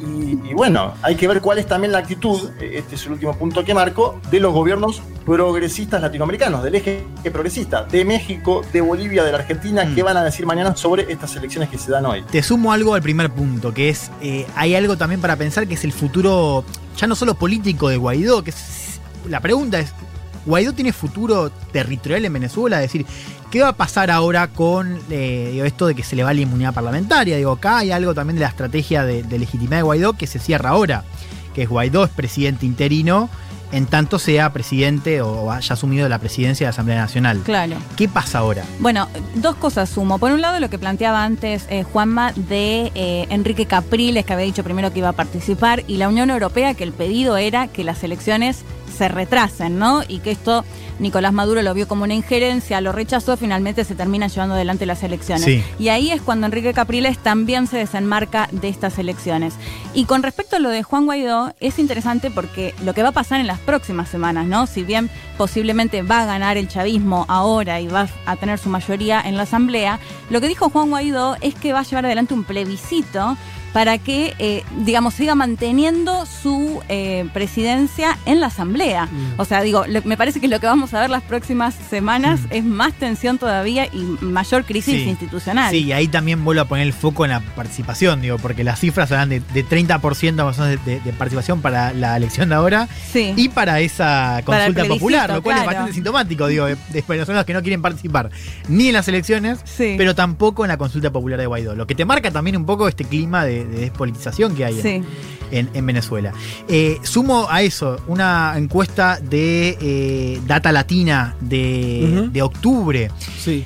Es interesante, vos ves ahí los, digo, la, la- la cifra, la, la tasa de aprobación de líderes, tanto de Maduro como del, del resto de oposición, y todas son negativas, o sea, de un 60-80%. O sea, la gran mayoría piensa que Maduro, digo, que tiene oposiciones- opiniones negativas sobre Maduro, 80% según Data Latina, pero digo, la de Guaidó está cerca del 70%. Claro. Y vos preguntás por los líderes de la oposición. Bueno, lo que pasa es que. Tradicional la- también, la preguntás verdad por se- Capriles también. Juan, sería absolutamente muy difícil de explicar que un país como Venezuela, que hace. Quieren poner de la muerte de Chávez por poner medio un año, 2013. Sí. Viene de crisis muy fuertes, caída de la economía, crisis política, ni hablar de este año en pandemia. La verdad que si hubiera tasas de aprobación muy altas para los gobernantes o para los políticos en general sería muy difícil explicar. Lo lógico es que pase eso. Yo creo que por abajo o estuvo este año también una disputa, no, este año no, de los últimos dos, tres años, una disputa que ya, desde que Guaidó se autoproclamó presidente, una disputa que ya no pasó por lo político, sino diría fierros contra fierros. Lo pongo medio... eh, En el momento cuando hablamos, ¿se acuerdan? Nos tomamos unos, unos minutos para hablar sobre Venezuela. Sí. Lo decía también. Estamos hablando que Venezuela tuvo intentos hasta de invasión, eh, atentados con drones contra Maduro, el gobierno chavista en también un nivel de enfrentamiento muy fuerte. eh, en términos militares internos. O sea, bueno, claro, están, están también resolviendo, o no sé si resolviendo, atravesando ese tipo de enfrentamiento. Yo me animo a decir solamente lo siguiente, que es la, elecciones de este tipo, si, la, si participaba Capriles una, y una posición más, más Sí. amplia, creo que hubiera sido otra la, la cuestión. Lo que, que sí creo que vemos, ve- tenemos que ver o no, es si hay un, un ocaso de la oposición guaidista. Creo que es lo único que puede dar como cambio, ¿no? Si, si la oposición deja esa fase y entra en otra, no sé. O sea, si deja de apoyar a Guaidó, decís, Ah, concretamente la figura de Guaidó. Claro, y, y si además, viste que Betancourt lo decía, bueno, la oposición más que recibe, no sé si lo dijo exactamente así, El Departamento de Estado, sí, más Sí. alineado al más Departamento de alineada al Estado. Departamento de Estado o una oposición más localista. Claro, claro. Yo creo que eso sí es un dilema que puede haber en los próximos días, meses, Sí. años. Sí, el tema es quién reemplaza ahí, ¿no? Porque, Claro. porque digo, ahí yo creo que hay una, una persona en la oposición que digo que está destacándose por ser la que siempre dijo, o, o, digo, esta no es la estrategia, que es la, la que la que pugna más por una estrategia más radical, que es Corina Machado. Sí. Digo, no estoy diciendo que Corina Machado vaya a relevar la posición, pero digo, yo, si, si uno piensa en, en opositores, digo, que no sean como Capriles, que ya están cuestionados desde antes, digo, y en el seno también del G4, que no sean Guaidó, digo, por el ocaso digo, que, que ya hemos visto hace un par de meses, digo, ¿quién es la, la otra líder digo, que, que- que hoy esté mostrando una posición diferente y que se anima a criticar a Guaidó como lo critica en público Corina Machado? No, por eso. Y lo otro que queda por ver, solamente digámoslo y ya cerremos, pues estamos medio pasados, es qué va a hacer el gobierno de Biden. O sea, la Sí. administración Biden respecto a Venezuela, ¿va a ser el lineamiento de Trump, que es un enfrentamiento altísimo? ¿Va a recoger un poco el guante y va a decir, bueno, nos conviene eh, que, que surja una oposición más genuina, local, venezolana, y nosotros en todo caso tener una posición un poquito más distante, de menos injerencia directa? ¿Y qué va a hacer con las No sé. sanciones, no? Que ese es otro tema que complica Exacto. muchísimo la situación y sobre todo a los venezolanos y venezolana- venezolanas. Bueno, lamentamos no haber tenido una comunicación más larga con Marisela Betancourt. Estábamos mm, interesados en hablar con ella, ya lo haremos en un futuro. Eh, ¿Cómo salgo de aquí? Este, bueno, nos vamos entonces a, una tanda y ya venimos con el resto del programa. Un mundo de sensaciones. Vázquez, Carg, Elman, Martínez. Ver las cosas desde un rincón del mundo te da otra perspectiva.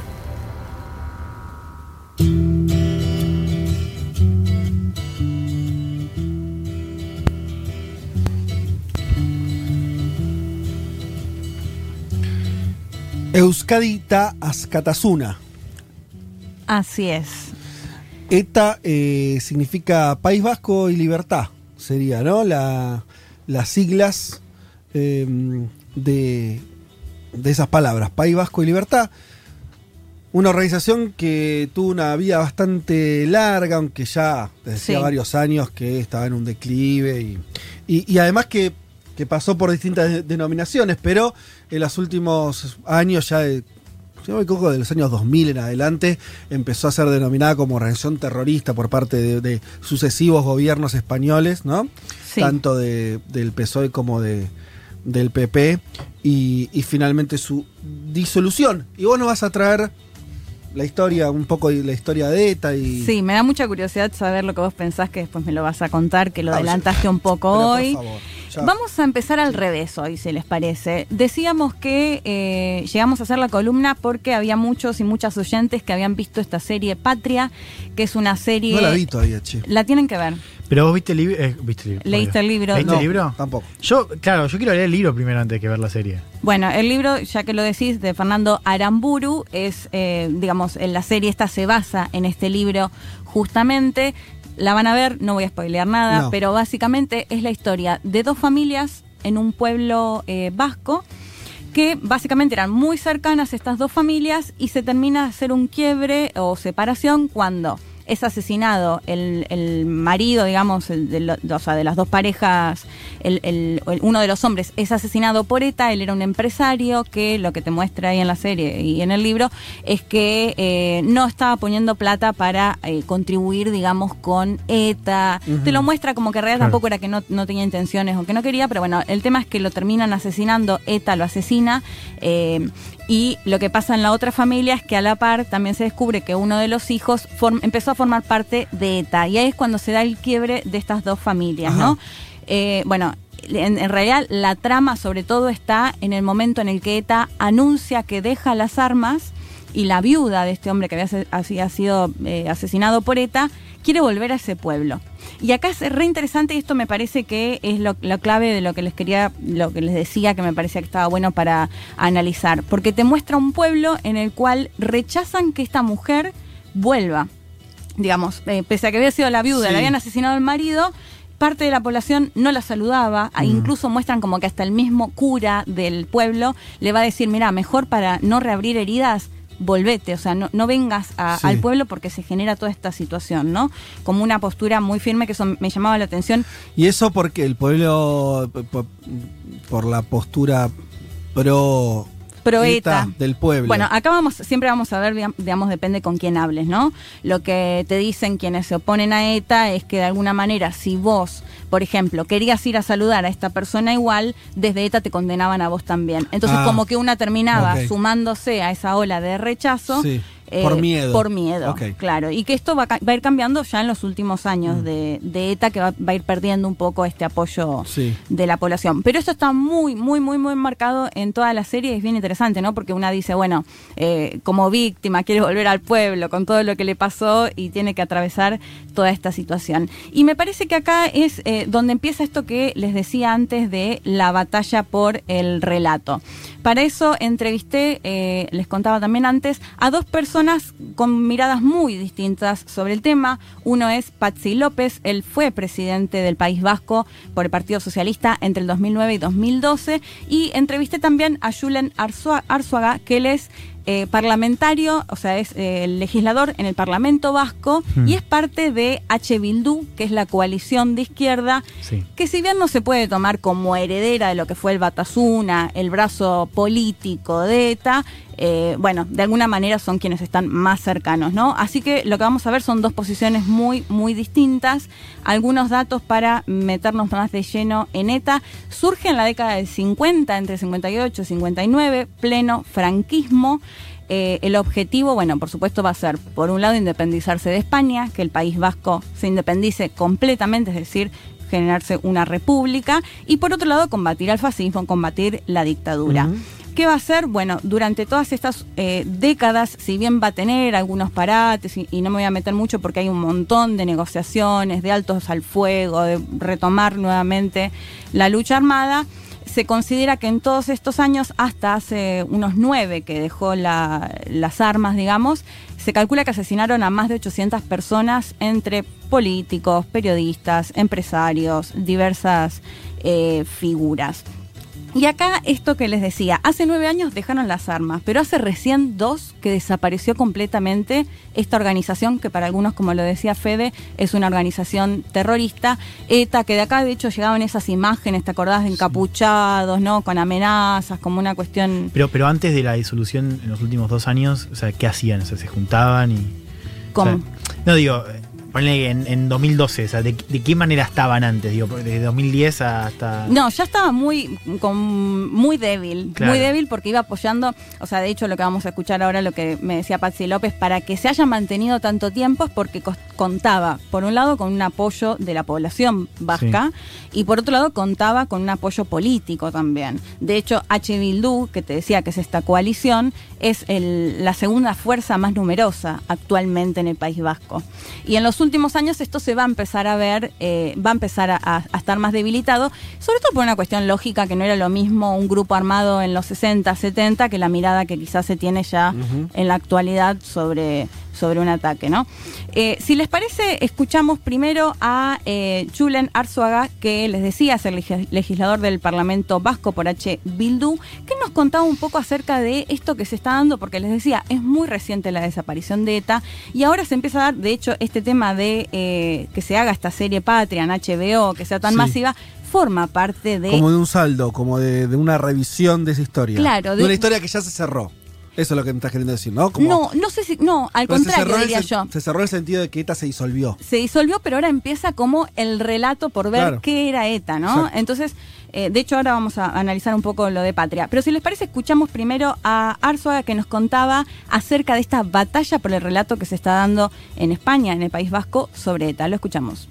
Se está produciendo un fenómeno que se ha venido a denominar la batalla del relato. El objetivo concreto sería sentar una idea de que ETA y por extensión el movimiento de la izquierda independentista vasca fueron los únicos que utilizaron la violencia con motivo o con objetivos políticos. Se producen tantas series, se realizan tantos productos audiovisuales, tantas iniciativas políticas de repulsa de hechos que ya afortunadamente no acontecen, pero que genera un debate político tóxico basado en reavivar sentimientos en muchas ocasiones de odio, exagerar acusaciones, acudir a viejos eh, pretextos, hacer eh, reproches viscerales de alto calibre y en definitiva de reabrir heridas precisamente en nombre de las víctimas a quien se dice defender. Y parece de todo esto que algunos necesitan de ETA, de una ETA que ya está desaparecida, para hacer política y para encontrar legitimidad en sus posiciones políticas.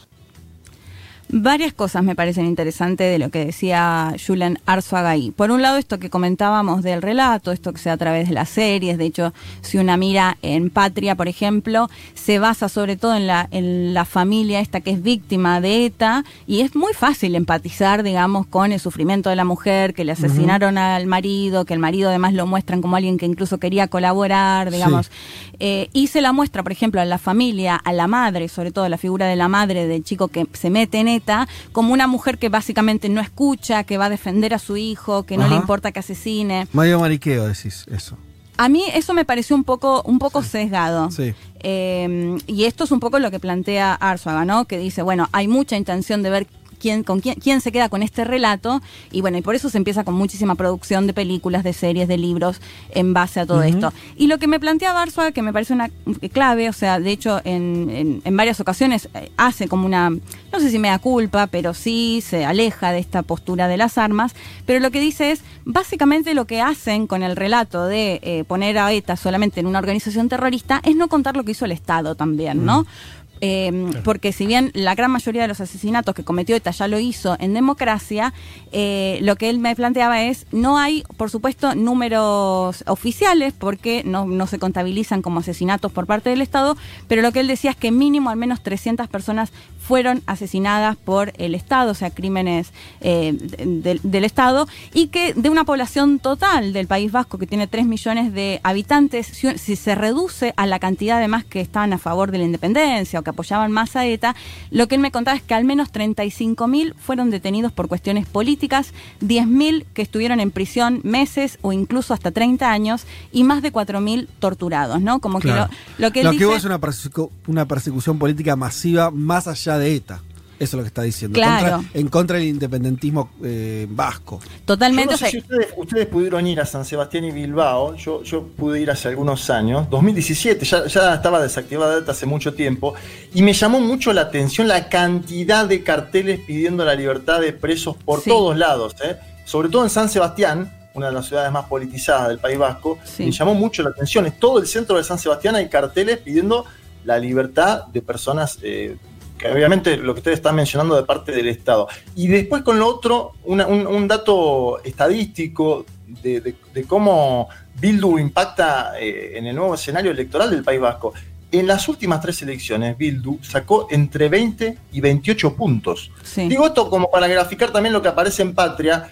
Yo creo que no es solo eh, que ETA podía hacer algo, eh, Leti contó la señora cuando vuelve al pueblo, me parece que también hay algo de la izquierda, a, muy presente en estas ciudades, muy presente en el País Vasco, que se explica también en la votación amplia que hace Bildu después de la desaparición de ETA, ¿no? Sí, totalmente, Juanma. De hecho, eso, por ahí lo que se empieza a cuestionar es, en, en, ETA particularmente, la utilización de la violencia, pero eso no significa que no apoyen, digamos, por ahí las, las demandas, ¿no? Mm. Eh, sobre todo en la izquierda actual. Y ahora, si les parece, bueno, escuchábamos a Arsua que nos planteaba eh, esta cuestión. Por otro lado, vamos a escuchar a Patsy López, que les, les contaba, él es del Partido Socialista, fue de hecho presidente del Congreso de España y además fue eh, presidente del País Vasco que él, claro, nos daba su visión como vasco haber vivido los años de, eh, de ETA. Lo escuchamos. Desgraciadamente los vascos vivimos 40 años de dictadura franquista y cuando creímos que íbamos a recuperar nuestra libertad, llegó ETA y nos la secuestró. De hecho, yo mismo he tenido que vivir durante 25 años con, con escoltas. Había miedo en mucha gente a decir lo que pensaba en alto. Había gente que salía de casa y tenía que mirar debajo del coche por si le habían puesto una bomba. Y, daba igual que fueras eh, político o, o periodista o, o profesor o juez. Como decía, todo aquel que no comulgaba con las ideas totalitarias de ETA estaba bajo el punto de mira de su diana. Eh, y por lo tanto no hemos podido disfrutar de la libertad plenamente hasta que hemos conseguido derrotar a ETA. Yo mismo también he tenido que asistir a demasiados funerales y he tenido que llevar sobre mis hombros féretros de, de compañeros y compañeras asesinados.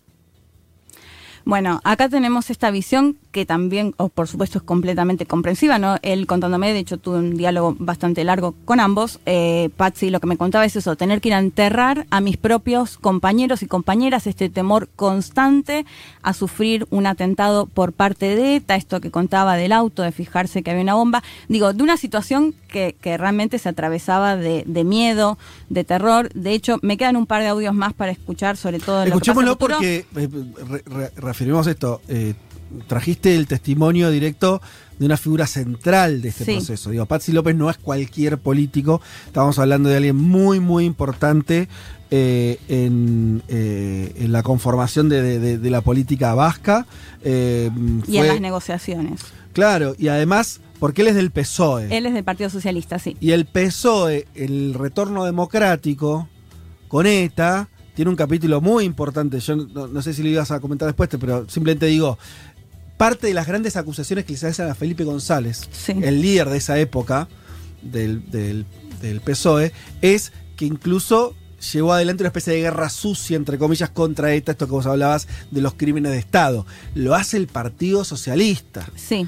Eh, entonces, eh, y, y, esto que cuenta también López es parte de ese, eh, de estar en ese lugar. De, de, de, en ese momento y después como que el, el, PP bueno agarra obviamente la bandera eh, esta anti-ETA y demás, pero buena parte del laburo eh, de, de, él que cuando López decía lo derrotamos a ETA, lo hicieron ellos, ¿no? Sí. Lo hizo sí, González totalmente. y él. Después se va a abrir un poco estas negociaciones, ¿no? La posibilidad de sentarse a un diálogo. Lo que planteaba López. No, es un, te un testimonio que trajiste muy importante porque es una voz, un protagonista. Protagonista total, sí. Eh, bueno, lo que me planteaba López de alguna manera es, bueno, además esto de haber vivido en carne propia lo que significaba que esté activo ETA en el País Vasco, eh, la otra cuestión que me, contaba, me, me, se cuestionaba él, me decía, ¿para qué sirvió ETA, no? Mm. Porque de alguna manera al final el País Vasco es una comunidad autónoma de España sí. actualmente, esto se consiguió en la década del 70, después de la dictadura de, de Franco, eh, que va a ser la que va a mantener hasta hoy, o sea, si bien ahora hay algunas cuestiones de la posibilidad de, de realizar un referéndum, tampoco se sabe exactamente o a ciencia cierta cuál es el porcentaje que hoy apoyaría en definitiva sí, independiz independizarse completamente, pero bueno, lo que me planteaba Patsy López es de alguna manera de qué sirvieron todos estos años mm. de conflicto, de terror, de asesinatos, si en definitiva no consiguieron nada de lo que quería, claro. de lo que querían. Esto es un poco lo que plantean, bueno, desde el Partido Socialista, eh, particularmente en la figura de, de Patsy López. Eh, si te parece, si les parece, volvemos a escucharlo a Patsy López porque él contaba un poco cómo fue esto de que terminó ETA, cómo empieza a perder ese apoyo y por qué en realidad se mantuvo tanto tiempo. Lo escuchamos. Queremos que nunca más nos vuelva a pasar esto. Queremos que nunca más eh, en nuestro país alguien coja una pistola, mate al que piensa diferente y haya quien le considere un salvapatrias. Porque para haber mm, aguantado durante 50 años la banda terrorista ETA no estaba sola. Necesitaba de alguien que le diera cobertura política y respaldo social. Y eso era la izquierda Berchale. Esos eran los que, además de apoyar a la banda terrorista, a veces también señalaban los objetivos y hacían de chivatos en los pueblos. Hoy ya no existe. La democracia ha derrotado al terrorismo y lo ha hecho con los cuerpos y fuerzas de seguridad del Estado, con la contundencia de la justicia, con la acción de la política y sobre todo con el rechazo social. ETA se quedó sola, sin ningún tipo de apoyo y supo que nunca iba a conseguir absolutamente nada mediante la violencia. Y efectivamente ese ha sido. ETA ha desaparecido y no ha conseguido ni uno solo de sus objetivos. Ahora queda construir una sociedad en paz y en libertad con memoria. Bueno, ahí lo escuchábamos, ¿no? Un poco sobre todo lo que, lo que se espera, haciendo referencia a cómo fue perdiendo este apoyo. Eh, te- les decía antes al comienzo, es algo que todavía está muy presente porque es muy reciente. De hecho, no sé, no me acuerdo si Juanma me parece que había comentado algo recientemente que se dio en el Parlamento español, que es un legislador que forma parte de eh, H. Bildu, H. Bildu eh, John Iñarritu, que le pide disculpas a un parlamentario de Vox que es padre de, eh, de un, de- de, digamos, de su hijo Diego Salvales, que fue víctima de un atentado terrorista. Y bueno, fue un momento que fue, por supuesto, tomado mediáticamente, pero este el hecho de reconocer o de pedirles disculpas es algo que se está dando recién ahora. Sí, más, además, España, digamos, todavía tiene muchas cuentas a saldar con la dictadura de Franco. Imagínense con eh, la cuestión de ETA, que es muchísimo más eh, reciente. ¿Me, me dejas hacer mi, descargo a favor de la violencia política? Va a ser muy breve. No, no sé por si escucharte primero a vos o a Arzuaga, que por ahí está Ah. más a favor tuyo y a favor, en la misma línea. y te- ¿Querés? Lo escuchamos primero el último favor, audio y, y hacemos Te sacan para tu cubrirte. Fede. apología de... bueno, lo escuchamos justamente a Julián Arzuaga, que él contaba un poco esto que eh, decía Juanma antes, ¿no? Esto de las cárceles es uno de los grandes pedidos, estos 200 presos políticos que aún están, se calcula que son al menos 200 presos de ETA, que eh, Arzuaga los denomina como el tratamiento de venganza. Lo escuchamos y ahora escuchamos tu apología, Fede. Consideramos que ha habido un conflicto de raíz política que se debía de haber solventado mucho antes por vías dialogadas y negociadas, que hubieron gravísimas vulneraciones y que la justicia, eh, la justicia española, si bien ha hecho todo lo que estaba en sus manos para enfrentar eh, la actuación de ETA, no ha hecho nada para con las víctimas del terrorismo de Estado. Y que estas vulnera- vulneraciones todavía se mantienen hoy en día con el tratamiento de venganza que se sigue aplicando a más de 200 presos de motivación política. Vemos que se está intentando hacer un relato político obviando todo esto y en que unos, el Estado y sus eh, fuerzas de seguridad, son los vencedores y otros, los terroristas vascos independentistas, son los vencidos, no conduce a un esquema de convivencia o a un escenario de reconciliación que yo creo que es el que demanda la ciudadanía vasca.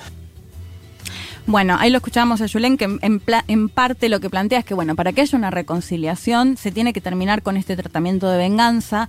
Particularmente lo que piden de estos 200 presos políticos es que lo- están en cárceles repartidas por toda España, o sea, Mm. muy lejos del País Vasco, algo que dificulta. De hecho, eh, les recomiendo también eh, unas eh, entrevistas de Salvados. Se me fue el nombre ahora del periodista español que me gusta mucho, Jordi. Ay, sí. Bueno, ahora lo busco.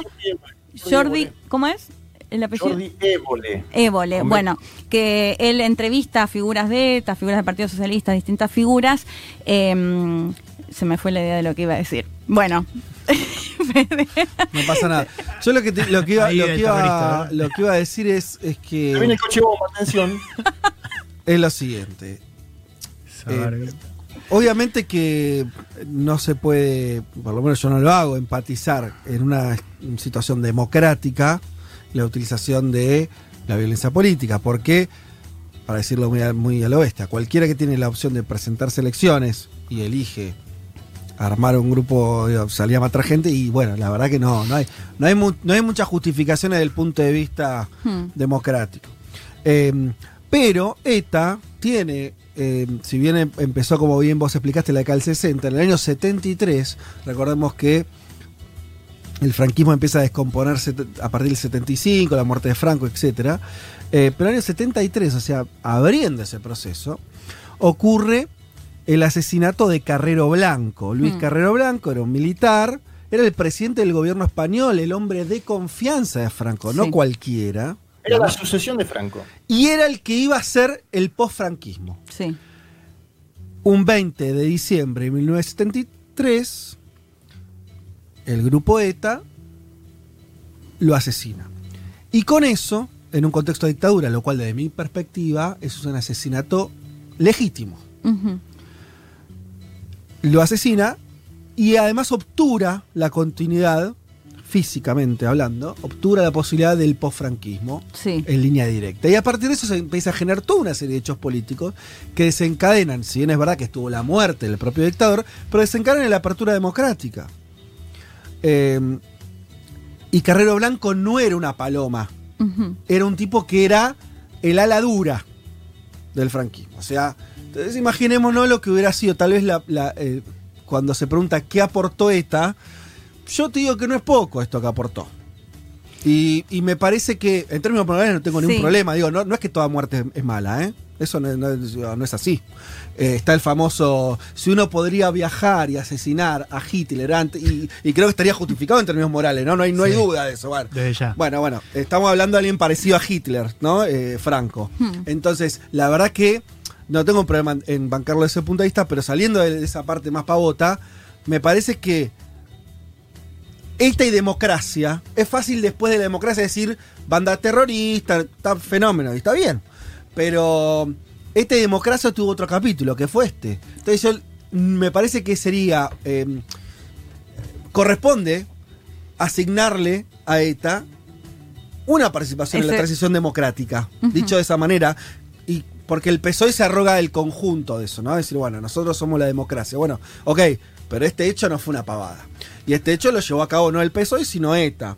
Entonces, nada, simplemente decir, me parece que eso, a la hora de un saldo de qué significó ETA, y eso no quiere, obviamente no, no justifica todo lo que hizo Mm. ETA después de, la- de- de- de la apertura democrática, en los años 90.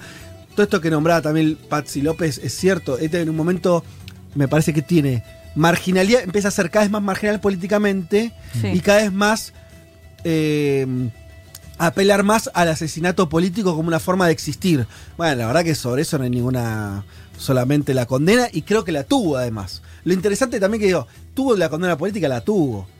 Eh, tuvo la condena de los que participaron en ETA, está. Ahora, si vos querés hacer una revisión histórica política, ese hecho que yo les comenté me parece que tiene que ser parte de, de su biografía, porque lo fue, y porque generó cosas positivas para España, que es acelerar una apertura democrática. Nada más. O sea, lo que vos planteás es que hay- tendría que haber un reconocimiento de ETA que de alguna manera contribuyó al paso de la democracia, pero ahora...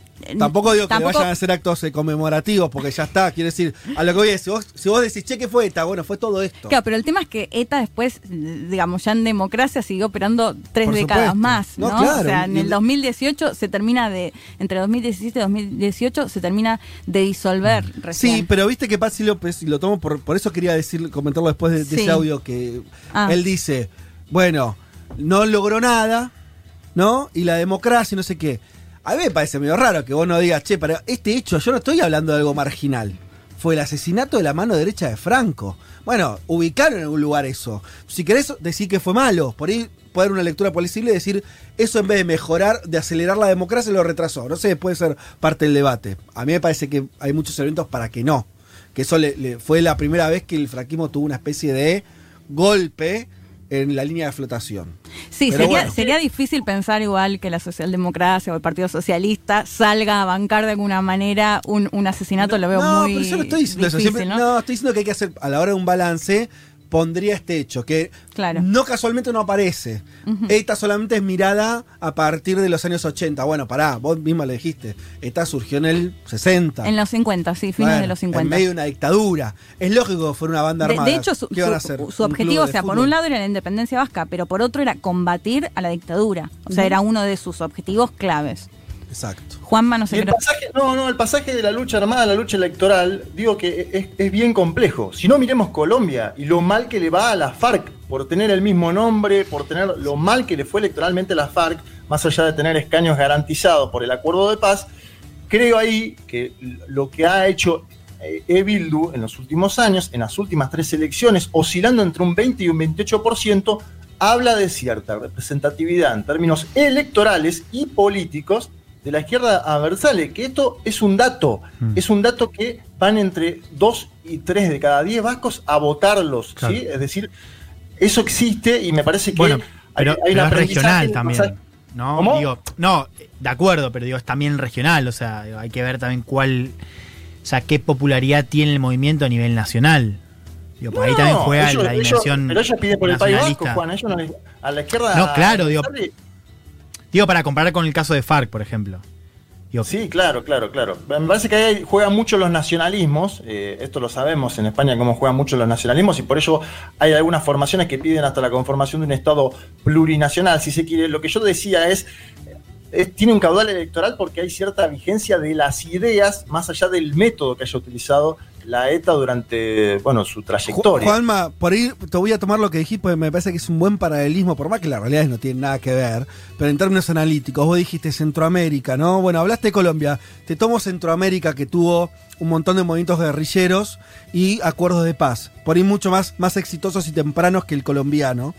Y en todo caso lo que podría, si yo avanzo con mi propia biografía de, de ETA, que no le importa Me a nadie. no, me encanta. Pero yo diría, el error más fundamental y que además que después termina en esa, en esa serie de matanzas completamente injustificadas y, y- y la vida, la, la posvida de ETA, es no haberse autodisuelto cuando llegó la democracia en España. Digo, me parece que ahí está el punto, que es lo que sí hicieron mediante tratado de paz, guerrillas en, en Centroamérica, que se reconvirtieron rápidamente en partidos políticos cuando se superó Sí. la instancia dictatorial. Sí. Eso no lo hizo ETA. Pero, pero ¿sabes qué es una de las críticas dentro de la propia izquierda? eh? Claro. De hecho, Julián Arzuaga dice, eh, la verdad es que de- se debería haber llegado a las negociaciones antes. Exacto, sí. Fue muy. Eh, eh, España recupera la democracia en el año 75, 76, ¿no? Sí. ¿no? Ahí. eh, Y en el 79 es cuando se firma este estatuto que le da la soberanía y lo, y lo considera como una comunidad autónoma, que es como se mantiene hoy. Exacto, eh, eh, que, que, que ETA no haya, no haya encontrado la manera de abandonar las armas en ese proceso que contás, Leti, que son 4 o 5 años a fines de la década del 70, me parece que lo que después genera una sobrevivida de ETA que no tenía ninguna justificación, y ahí sí me pongo más del lado de Patsy López, decir, ¿de qué sirvió ETA en los 80 y los 90? Claro. Nada, la verdad, ¿no? Y- y incluso atentó contra la propia izquierda Claro, nacionalista por- por- vasca. Claro. Y no, izquierda en general, digo, también el estigma de esta batalla por relato. Digo, Claro, total. ¿Cuántas veces hemos escuchado que el PP y Vox le dice tarra a Pablo Iglesias Sí. en la banca de Podemos? Por ejemplo. Sí. Bueno, de hecho Pablo Iglesias habló esta, esta semana, la anterior, justamente en base a esto que les decía del pedido de disculpas del legislador H. Bildú al de Vox, ¿no? Eh, bueno, a modo de conclusión, la idea era traerlo un poco eh, para justamente debatir esto, porque me parece que es algo realmente muy reciente eh, y que se va a dar esta batalla por contar todas las posiciones que que hay y que bueno y que me parece interesante porque sobre todo en esta serie Patria me parecía que Sí. está bastante sesgada esta mirada Claro. que es muy fácil empatizar con las víctimas de ETA y que los planteaba a los mismos etarras no como jóvenes que no sabían muy bien qué era lo que estaban haciendo pero formaban parte de este grupo e iban y, Y una cosa más, tiraste un dato de, de, de- los presos. Sí. Eh, ahora no me acuerdo si dijiste. 200 presos políticos se considera que hay actualmente. Ahora, todavía. Sí, y que están esparcidos, que esto es una de las grandes Sí. cuestiones. Ah, ya me acordé lo que iba a decir de, del documental, voy con delay. A ver.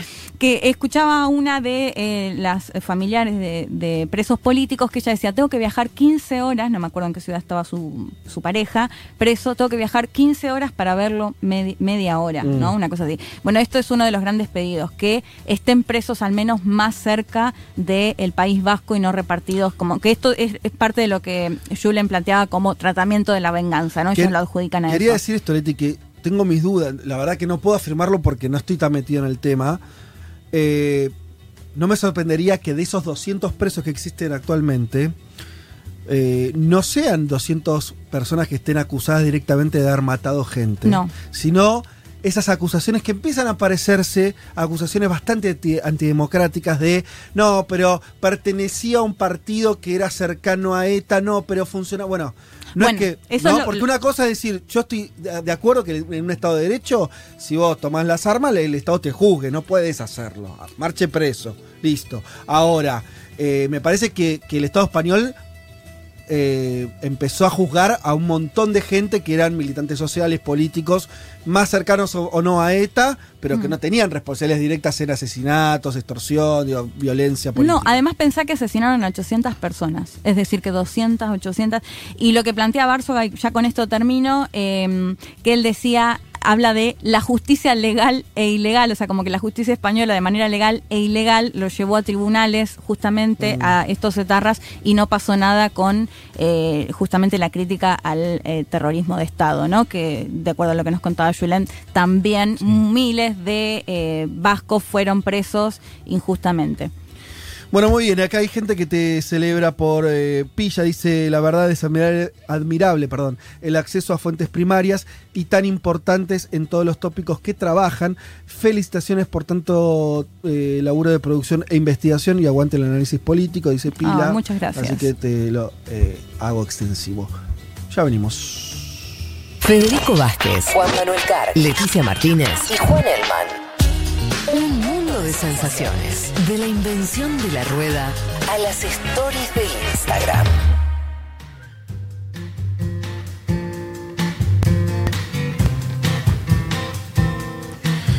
Eh, muy bien. Ah, bien. Tenemos eh, canción del mundo ahora. eh, y hoy tenemos una muy particularmente linda que nos trae Pablo 30.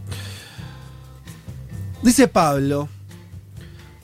Los guionistas de la rosca de Borges no se hubieran imaginado de la serie esta Sí. tan comentada, que yo no vi, tengo que decir. eh, no se hubiesen imaginado un problema como este, dice. Esto es buenísimo. Un mes después de ordenar el sacrificio de más de 15 millones de bisones Sí. por una mutación del coronavirus, yo no sé si lo contamos acá o no, creo. Me final. parece que no. No, no lo contamos, lo íbamos a contar. Así que está muy bien que Pablo lo traiga. Vuelvo a, re- repito entonces, un mes después de ordenar el sacrificio de 15 millones de bisones por una mutación del coronavirus, el gobierno de Dinamarca se enfrenta ahora a las consecuencias de su decisión. Básicamente, repito por si mataron a 15 millones de bisones, prácticamente Sí. toda la población de bisones de ese país.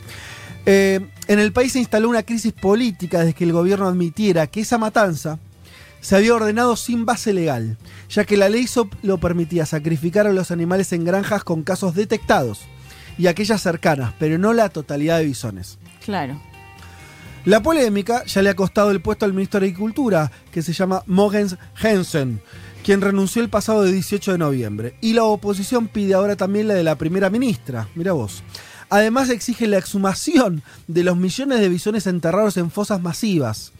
La Wow. petición se produce después de que los animales comenzaran a resurgir a la superficie debido a los gases de nitrógeno y fósforo que desprenden de su descomposición. Mm, pero exhumarlo es igual que complicado.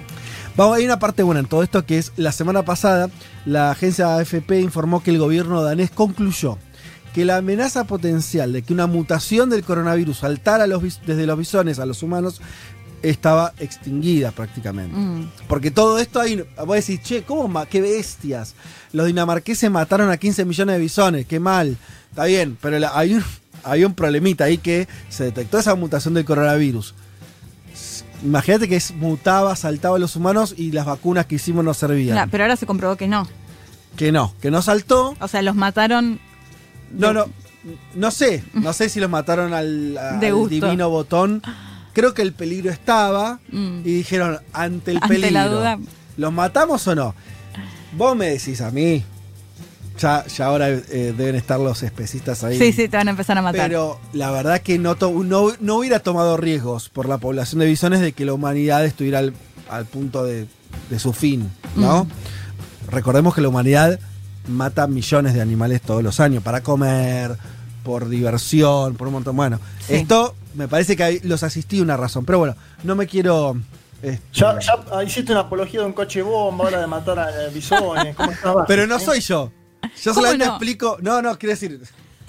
Yo, yo tanto, yo No le hace racionalidad. Yo le doy racionalidad, es verdad. Igual es, es verdad que van dos, Juanma.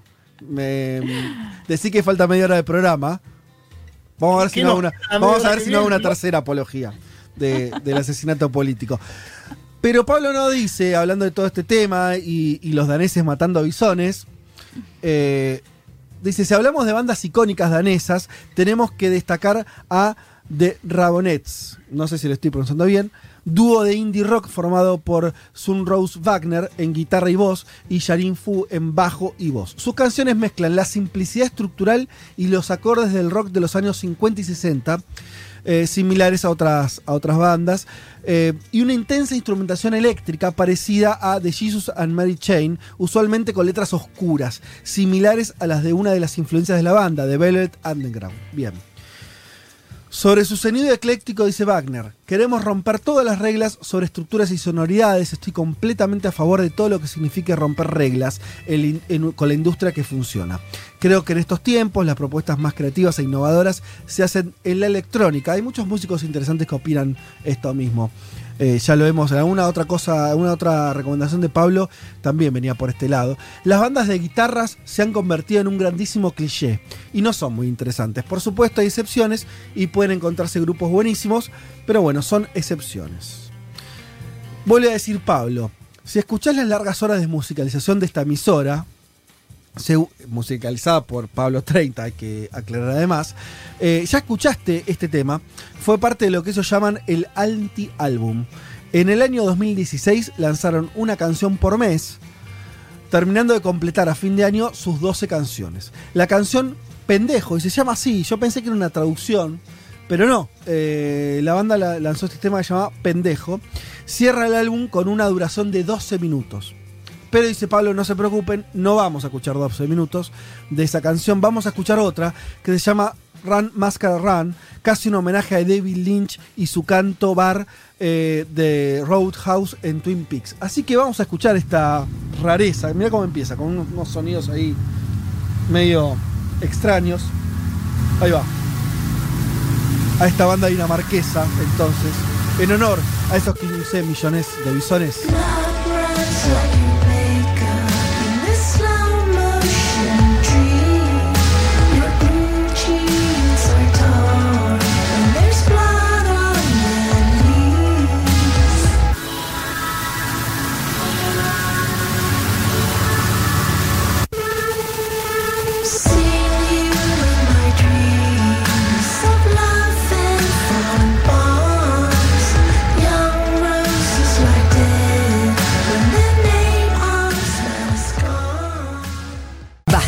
Carg, Elman, Martínez. Seamos conscientes de nuestra posición en la División Internacional del Trabajo. Lo demás, lo demás, no importa nada. Nada. Un mundo de sensaciones.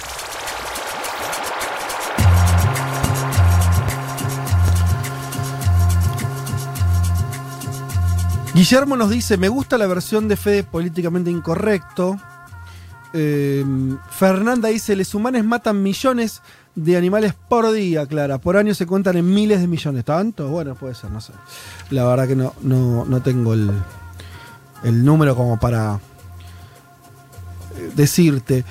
Juliana dice, reapoyo el análisis de Fede. Che, gustó, eh, gustó. Sí. La verdad que me dieron ganas de leer el libro Patria, recomendación de Elman. ¿Vos lo leíste, Elman? Entonces, No, no, yo No, que, que que lo estaba el leer libro. también. Juanma. Cierto. Que querías leer el libro Que, antes de que ver no la sabía serie. si leer primero el libro o, la, o ver la serie y ya fue. Eh, por acá nos preguntaban de otra serie que si la habíamos visto, creo que El Lobo puede ser. Ah, que una también- película creo que es. Eh, Sí, el lobo la recomendé cuando hablé de. la- ya se me olvidan las columnas, pero era Uh. la captura de. De hoy otro. estoy, hoy estoy señora, saquémosla para cuidarla, dale. Sí. Hoy Sí, estoy con Fede. un delay y se me va, se me van los pensamientos. Juanma dice, el caso de ETA es Es parecido, al de, buenísima el lobo, perdón. es parecido al de Sendero Luminoso, me parece a mí. Mm, eh, te- sí, tiene alguna similitud, esto digo, de, de la extensión de la violencia en un contexto que no acompaña y que da, eh, eh, puede haber. Después, la verdad que las historias son muy, muy distintas.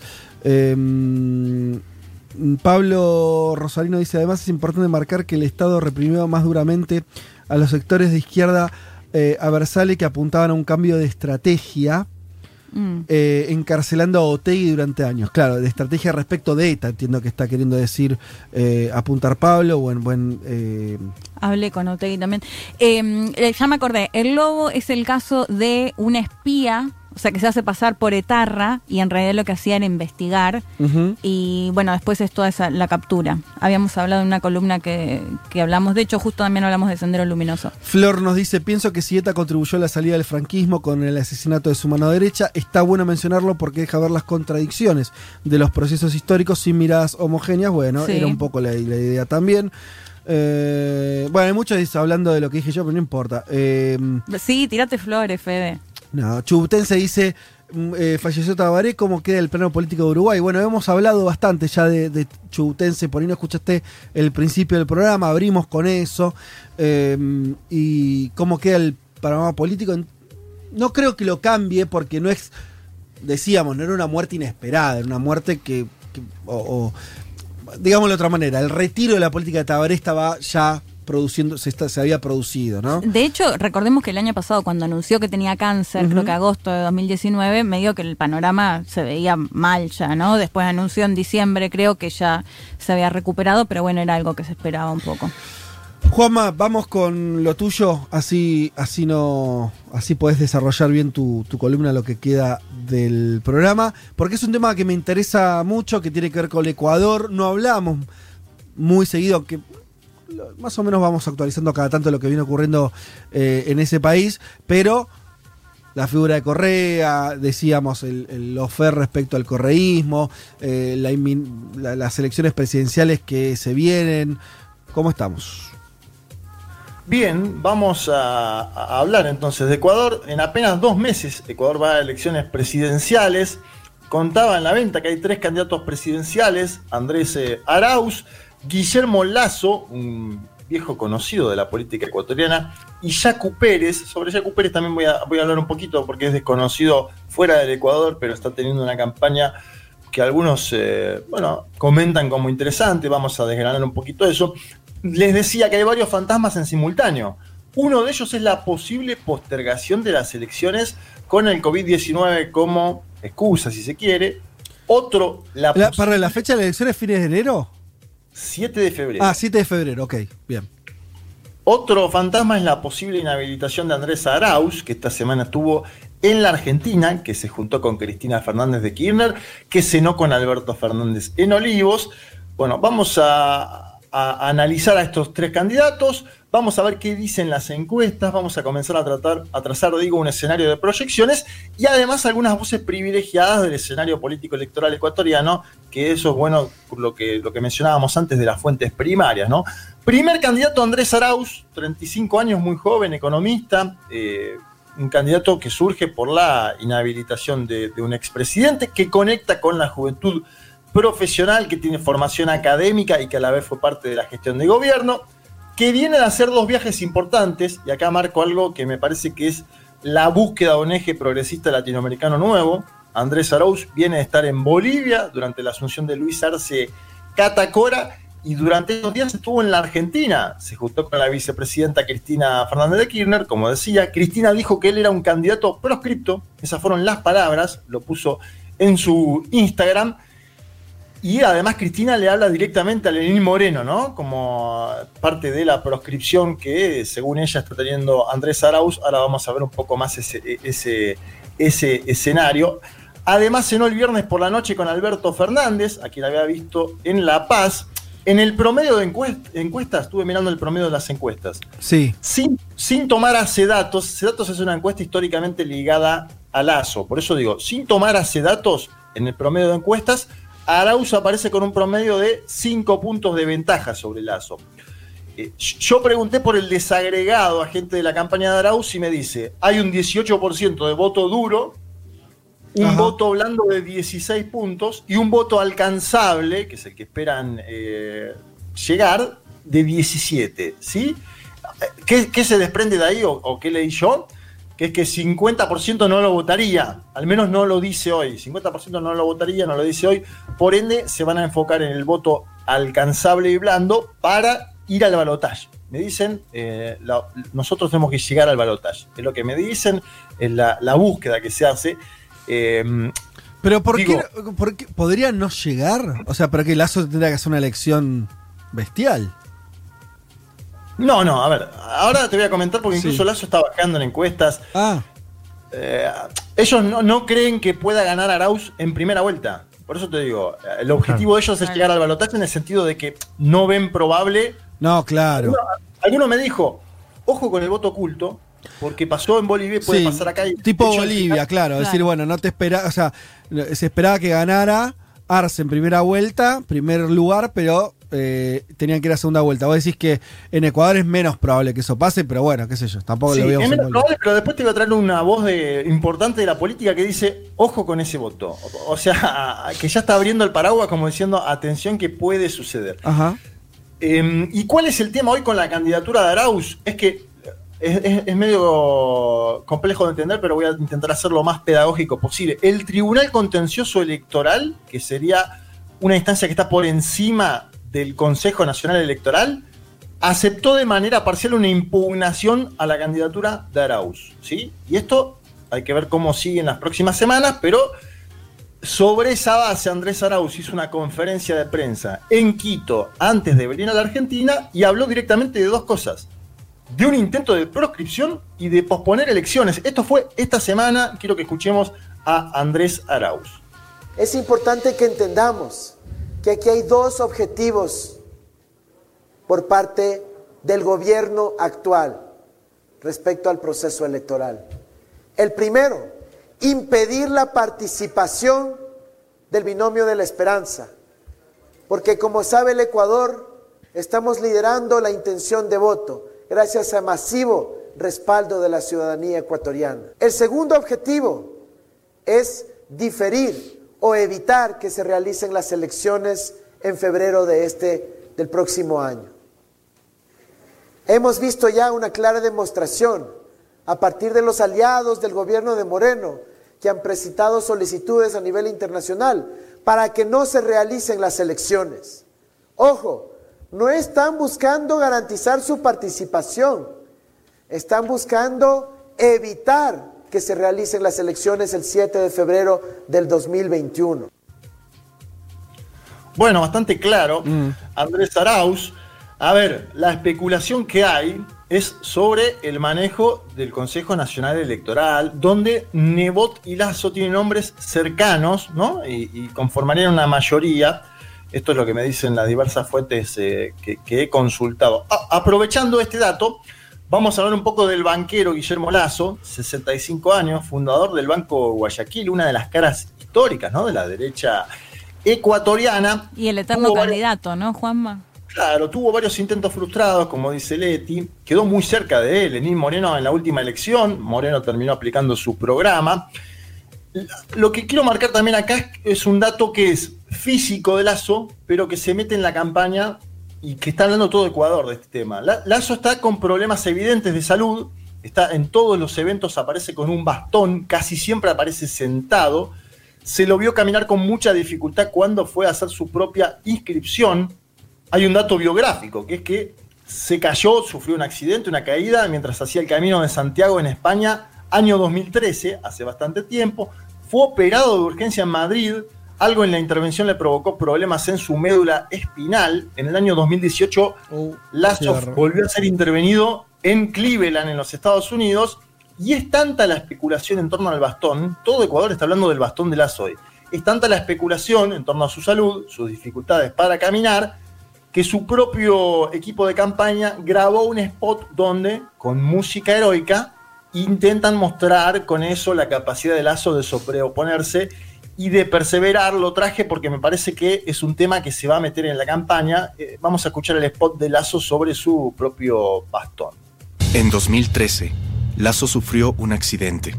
Su médula espinal se lesionó. Con el tiempo, su lesión se agravó y en 2018, su médula fue operada. Todas las madrugadas, Lazo hace terapia para recuperarse de su lesión. Por eso camina apoyado en un bastón. En el fondo, ese bastón no es más que un símbolo de perseverancia. La perseverancia de alguien que empezó de abajo. La perseverancia de un hombre que quiere demostrarle al Ecuador que haciendo las cosas bien, tenemos esperanza, que para surgir se requiere carácter y sobre todo, capacidad. Lazo lo sabe, porque esa es su vida. Bueno, ahí estaba, ahí estaba el spot, un poquito de mística. Sí, yo digo que, a ver, má- más, allá de la idea de intentar dar vuelta a la situación, agregándole un poquitito de mística, de, de música emotiva, está complicado en términos de las actividades cotidianas de campaña Lazo, ¿eh? y por eso mismo algunos especulan con que su candidatura se pueda ir pinchando durante dos meses, obviamente son especulaciones, eh, en base a lo que se ve de las imágenes. Eh, yo digo, esté como esté de salud, estamos hablando de una figura de primer nivel en la política ecuatoriana que mantiene cierta vigencia en el escenario electoral y político, pero traigo ese dato, el de su salud, como para agregar un elemento que no estaba metido en la campaña y que aparece. Tercer candidato y atención a este señor, Yacu Pérez, 51 año- años de edad, candidato por Pachacutic, eh, es decir, por el movimiento indígena. Hubo algunos chispazos entre Pachacutic y la, y CONAIE al inicio del proceso electoral. Había varios candidatos en pugna. Yacu Pérez termina ganando la candidatura, deja la prefectura de Azuay, una, una especie de gobernación, como diríamos aquí eh, en la Argentina, para ser candidato presidencial. De hecho, duró apenas un año y cinco meses en el cargo. Eh, está tercero y subiendo en encuestas. Consulté a muchos actores de la política ecuatoriana, desde la derecha al centro, y todos en off me dicen lo mismo, que es una candidatura fresca, si se quiere más antisistema, que tiene apoyo en sectores de la juventud, que tiene un mensaje ambientalista. Me dicen además que es un tipo carismático, que hace yoga en la playa, que toca el saxofón, bueno, todas estas cuestiones ¿no? que también influyen en términos político-electorales, y que además tiene apoyo en ciertas clases medias y en, en lo que en Ecuador un sector denomina la izquierda ONGista, ¿no? La izquierda más ligada a, las ONG. Hay que decir también que su gestión en Azuay no es su punto alto. Sí creo que es su carisma. Vamos a escuchar un poco de Yacu Pérez hablando sobre el gobierno de Lenín Moreno e intentando este lugar de outsider, eh, antisistema. Escuchamos al tercer candidato en, pugna, Yacu Pérez.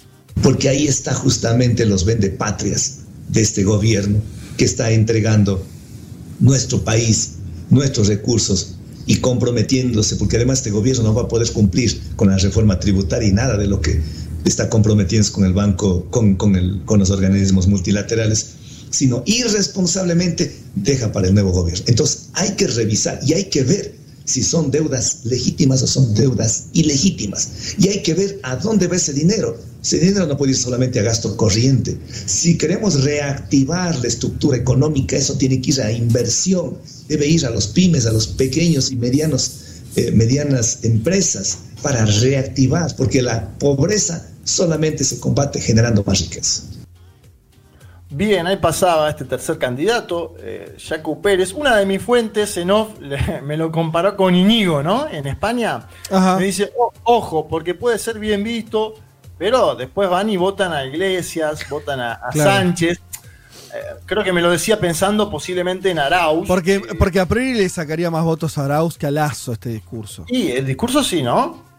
Yo in- intuyo que además hay un dilema sobre a quién le conviene enfrentar en una segunda vuelta. Porque una cosa es ir contra el banquero Lazo, que está muy desprestigiado en un sector importante de la sociedad ecuatoriana. De hecho, eh, los bancos son una de las entidades peor vistas en el Ecuador, hoy y además históricamente. Y otra es ir contra una- un outsider, como este señor Yacu Pérez. Pero hay otro dato, ¿no? Mira, mira, perdón, déjame que te me eche. Hay dos mensajes. Eh, ecuatoriano en Canadá dice: Gracias por hablar de las elecciones en nuestro país. Siempre les escuchamos. Y también, eh, oyente ecuatoriano dice: Habrá segunda vuelta. Lo que decías vos: si gana Lazo, gana Arauz. Si llega Lazo, gana Arauz. Si llega Yacu, pierde Arauz. La derecha apoyará a Yacu seguramente.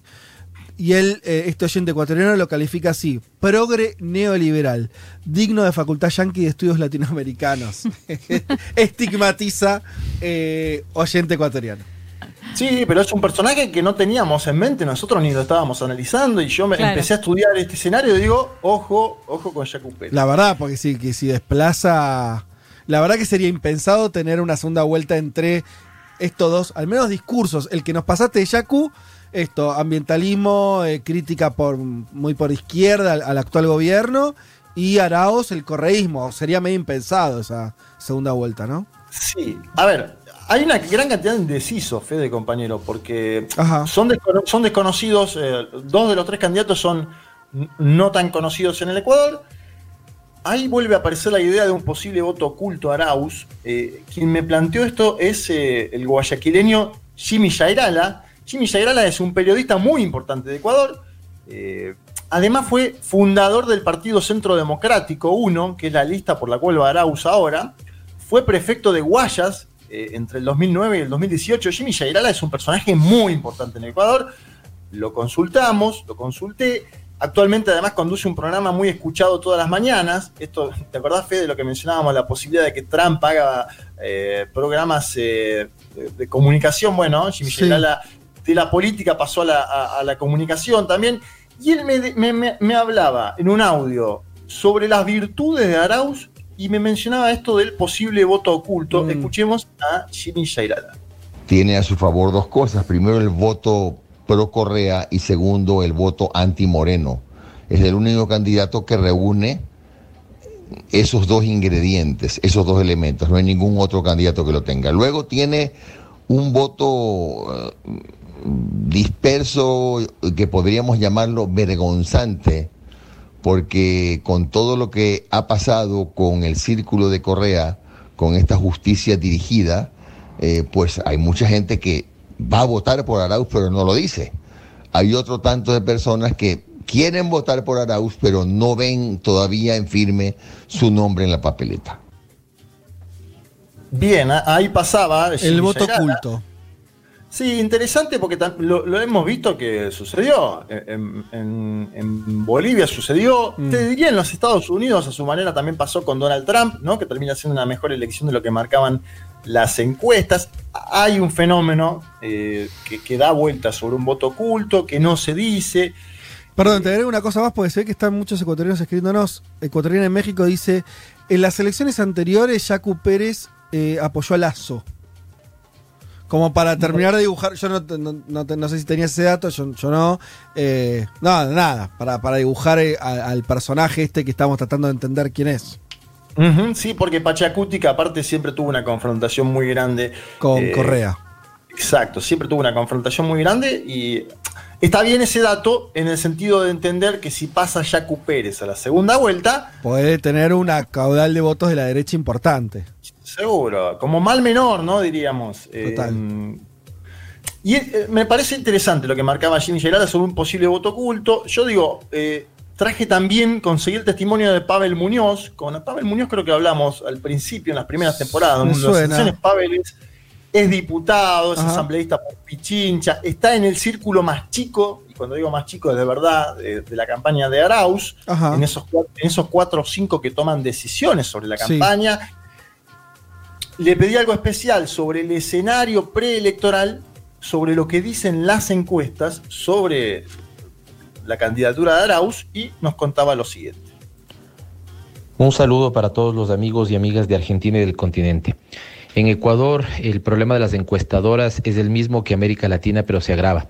Es decir, dime quién te contrata y te diré qué puesto tienes de las encuestas. Esto pasa generalmente, con lo cual hay que saber leer las encuestadoras serias. Y si uno considera las encuestadoras serias, me parece que todas nos llevan a una misma conclusión. Número uno, eh, los tres primeros puestos están definidos así. Andrés Arauz en primer lugar, eh, Guillermo Lazo en segundo lugar y Yacu Pérez en tercer lugar. ¿Qué es lo que están marcando un poco las tendencias? Lo que están marcando las tendencias es que la candidatura de Arauz se afianza y crece eh, paulatinamente en el primer lugar. Su estrategia será llegar a los 40 puntos y superar a su rival con al menos 10 de diferencia para que pueda ganar en segunda vuelta. El candidato Lazo, que está en segundo lugar, me parece que empieza a marcar una tendencia de caída, esta- estancamiento claramente y de caída. Y por eso me parece que ha volcado su estrategia hacia ganar a los sectores de derecha a lo Bolsonaro. Ha empezado a hablar de libre porte de armas y ha exacerbado su discurso machista de alguna u otra manera. Y el candidato Yacu que está en tercer lugar, eh, quiere disputar el segundo lugar con Guillermo Lazo. Eh, y su estrategia me parece que está en asumir el discurso de la extrema izquierda y la pospolítica. Eh, así que esto es lo que uno podría sacar en limpio de las encuestadoras, insisto, las encuestadoras serias. Pospolítica, decía Pavel Muñoz sobre Jacu Pérez, y también hablaba del bolso, se bolsonarizó, dijo Guillermo Lazo, un Lazo Mm. que, decimos nuevamente, con problemas de salud, hay que ver cómo sigue esa candidatura durante los próximos dos meses, se lo ve ciertamente deteriorado, algo que influye. Sí, una cosa, el gobierno de Lenin Moreno ya es como ya. Lenin Moreno es. es eh, no lo quiere nadie, ¿no? En Ecuador. O sea, es, es difícil encontrar un Lenin morenista hoy, ¿no? Muy No desprestigiado. hay, no, no hay, Fede, no hay porque incluso no pudo dejar un candidato. Él quería dejar a Otto, que era su vice, y no lo pudo posicionar. Eh, no, no, no, no hay, no hay, no hay, ya no, no quedan eh, ciudadanos afines al gobierno. Obviamente sí quienes están gobernando y que no quieren ser judicializados en el futuro. Mm. Hubo eh, a esas movilizaciones ¿no? que terminaron con detenciones, con, con- con manifestantes asesinados. Eh, hay, todo una, hay toda una lectura de lo que fue el último año de Moreno muy crítico. 8 de cada 10 ecuatorianos piensan que fue una mala gestión, esto a partir de las encuestas de opinión pública. Me parece que el escenario marca eh, buenas posibilidades para la candidatura de Arauz, que como vos decís, él está buscando capitalizar el voto contra Lenín Moreno. Eh, creo que la idea de elegir aparte un economista tiene que ver con el contexto que genera la pandemia, de brutal caída económica, empalma con lo que sucedió en Bolivia, es decir, ahí hay un nexo, hay algo similar. Habrá que ver de ahora en más, como nos dicen eh, Pavel Muñoz y eh, Jimmy Jairala, porque me dicen que se dice Jairala, eh, Pavel Muñoz y Jimmy Jairala, hay que ver cómo influye.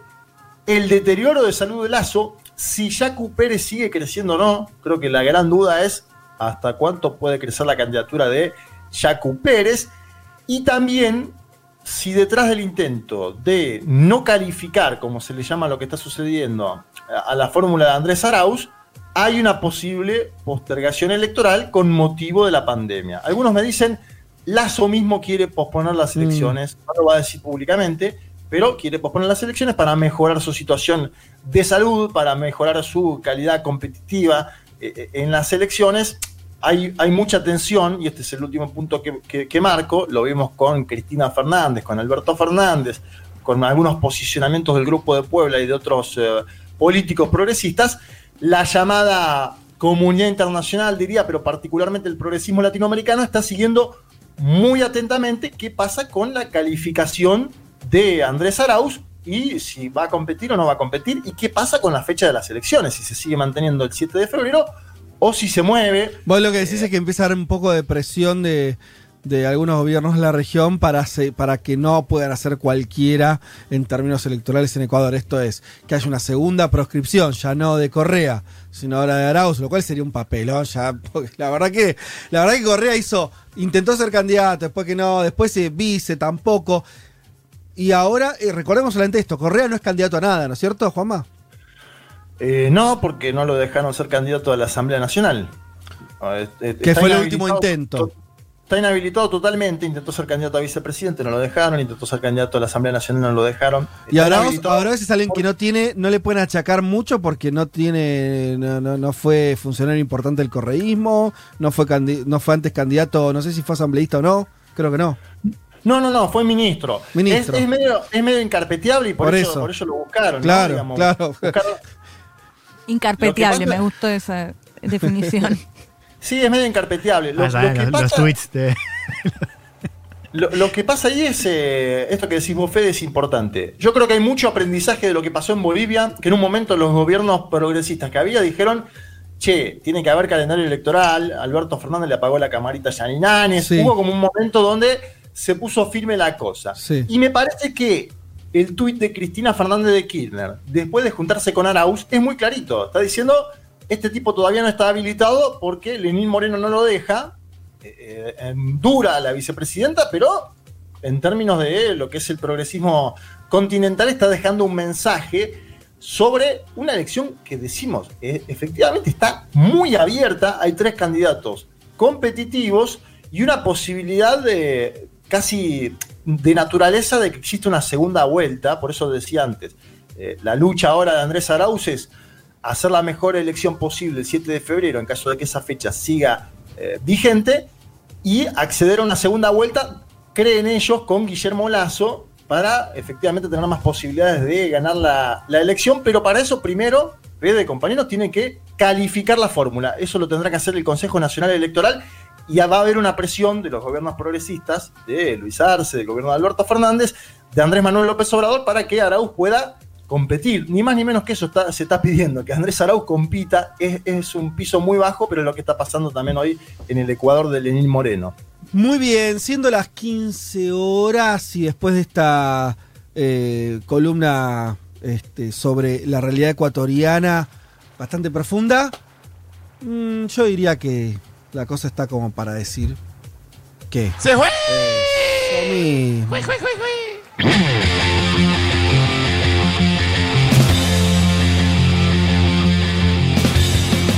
Eh, señoras y señores, eh, muchas tardes y buenas gracias. Buenas gracias es lo que hay que decirle a las productoras. Eh, me estoy refiriendo a Lara Somoza, al que estoy viendo a través del vidrio, pero también a Natalia Espósito, quien está en forma remota. Hoy es el día del productor de radio, así que les hacemos llegar nuestro saludo más que especial a ambas dos. Eso, Sin feliz ustedes, día. este Feliz programa día. no sería posible. Feliz día. Bajo ningún punto de ¡Feliz vista. día! Eh, y bueno, no sé si tenemos algún saludito más eh, por el día de la fecha. Ah, tenemos- hay que decir que ocurrió, casi me olvidaba, el Festival Futurock, a pesar de la pandemia, a pesar de todo, se hizo, salió espectacular, lo hicimos en vivo, vía streaming, se vio genial, mucha, muchísima gente del otro lado viéndolo. eh, Qué bien la conducción, ¿no? La conducción de Buji y de Matu. Espectacular. Nuestros dos pichones ahí rompiéndola. Eh, la- estuvo increíble. Y bueno, Mati Mesoblan, que es el que estuvo a cargo de todo eso, de que eso saliera bien, eh, hizo un laburo impecable. Y la verdad que no es fácil hacer en vivo Sí. eh, con tres bandas, ¿sí? Eh, la cosa salió perfecta, una calidad de audio y de video impresionante. La experiencia del otro lado. Eh, hubiera querido decir esto antes para que mandaran mensajes quienes eh, vieron el recital y están escuchándonos hoy.